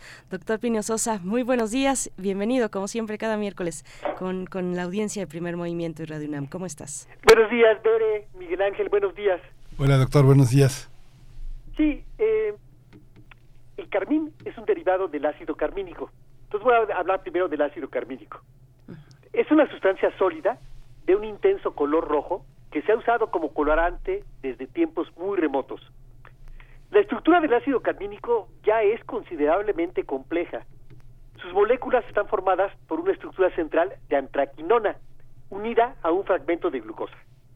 La antraquinona, a su vez, es derivado del antraceno. El antraceno se parece al benceno y al naftaleno. Tiene tres eh, anillos con dobles ligaduras alternadas, como los del benceno. ¿sí? Y la antraquinona conserva los tres anillos con dobles ligaduras alternadas, pero la única diferencia es que eh, en el anillo del medio tiene dos grupos carbonilo, como los que poseen las cetonas y los aldehídos. El ácido carmínico es todavía más complejo que la antraquinona y que el antraceno. Eh, además de los tres anillos de la antraquinona, tiene un anillo de glucosa, ya es grandotota la molécula, y además contiene muchos hidroxilos, tiene metilo y por supuesto un carboxilo, que es el que le da su carácter ácido. ¿sí? Sin embargo, el verdadero colorante no es el ácido carmínico, sino el carminato de aluminio, que es mejor conocido como carmín, ¿no? Su nombre, eh, su apodo, carmín. ¿sí? El carmín se extrae de la grana cochinilla, un pequeño insecto que vive como huésped de la tuna alimentándose de la savia de la penca. Para protegerse de sus depredadores, especialmente de las hormigas, la grana cochinilla produce el ácido carmínico. Los pueblos aztecas y mayas de Mesoamérica y América Central aprendieron a extraer el ácido carmínico de las cochinillas y a procesarlo para después producir el carmín. Este tinte lo usaban principalmente para teñir sus telas. Para obtener el carmín, los campesinos recolectan únicamente las, las cochinillas hembras. Ya muertas, se les deja secar a la intemperie. Luego, para extraer el ácido carmínico, se hierven en una solución acuosa que contiene algo de ácido sulfúrico. Ya la solución conteniendo el ácido carmínico se le agrega alumbre, que es un sulfato de potasio y aluminio, de ahí va a venir el aluminio. El ácido carmínico y el alumbre reaccionan entre sí. El producto de esta reacción es precisamente el carminato de aluminio, es decir, el carmín. Ahora, ¿de dónde viene el hermoso color rojo del carmín? Tiene que ver con cómo se acomodan los electrones alrededor de los núcleos y con la energía de los distintos acomodos de esos electrones. En nuestro mundo macroscópico, nuestros movimientos y las formas que adoptamos son continuas. Por ejemplo, una clavadista corre por la plataforma, salta, se dobla, gira, se estira y finalmente se hunde en el agua. Con un pensamiento muy matemático, diríamos que eso que vimos fue una sucesión de todas las posiciones instantáneas del cuerpo de la clavadista, tantos y tan pegaditos que se ven como un movimiento continuo. En el mundo del interior de las partículas químicas, átomos, iones y moléculas, esto no es así. Ahí todos los momentos de cualquier movimiento se distinguen claramente unos de otros. A escala nanoscópica y subnanoscópica tendríamos que hablar de estados, estado 1, estado 2, estado 3, etcétera. Si nosotros y la clavadista midiéramos del orden de los angstroms y los nanómetros, veríamos el salto como dibujos animados. Dibujo 1, dibujo 2, dibujo 3, etcétera. Y a cada momento le correspondería una energía, mucha a la altura de la plataforma, muy poca entre más cerca del agua. Para pasar del dibujo 7, que está ya, ya cerca del agua, al dibujo 2, ¿no? Cerquita de la plataforma, habría que dar energía, ¿no? Para levantar a la clavadista. En la mayoría de las sustancias orgánicas, los estados donde los electrones se encuentran más lejos de los núcleos tienen demasiada energía, están muy arriba de energía. Y la luz visible no alcanza para pasar a los electrones de su estado normal al siguiente de más energía. Pero en las partículas donde hay muchos dobles enlaces alternados, los estados de más energía no están tan lejos, y absorbiendo algún color de la luz visible se puede acceder a ellos. Puede ser rojo, puede ser azul, el que sea. El carmín, ¿no? El colorante, lo que absorbe es el verde. Y la luz blanca sin el verde se ve roja.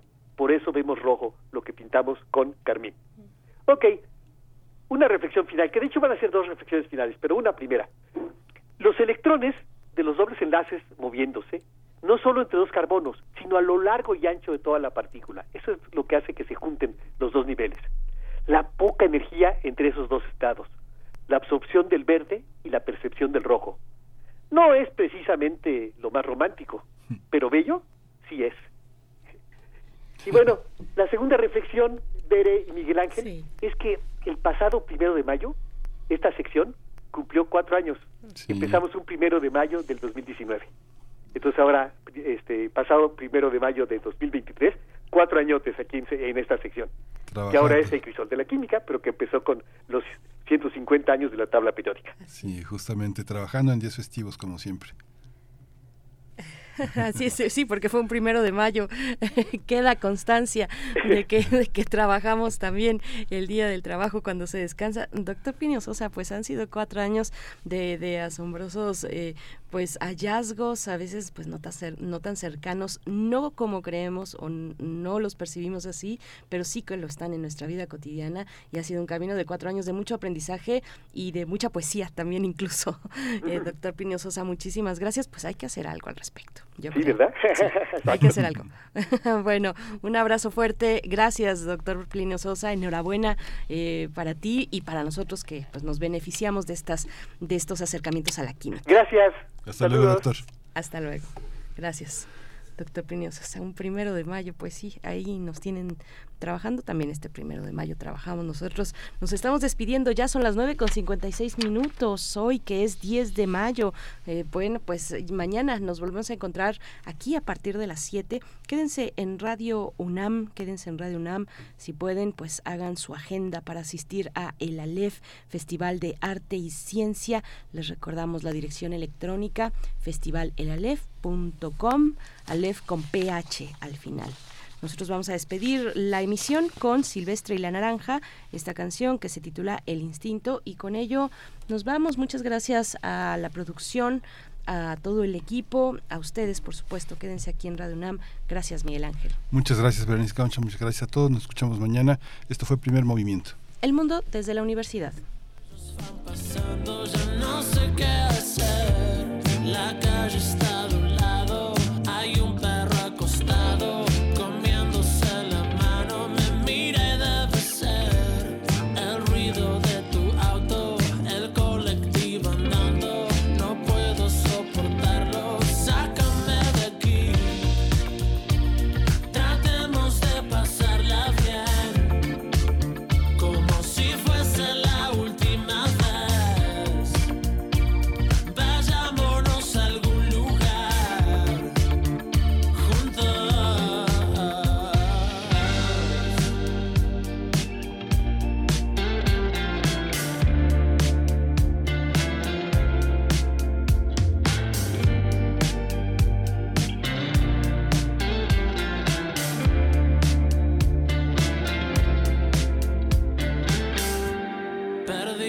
noche entera buscando gente buena. No es que sea un loco, el tiempo es muy poco.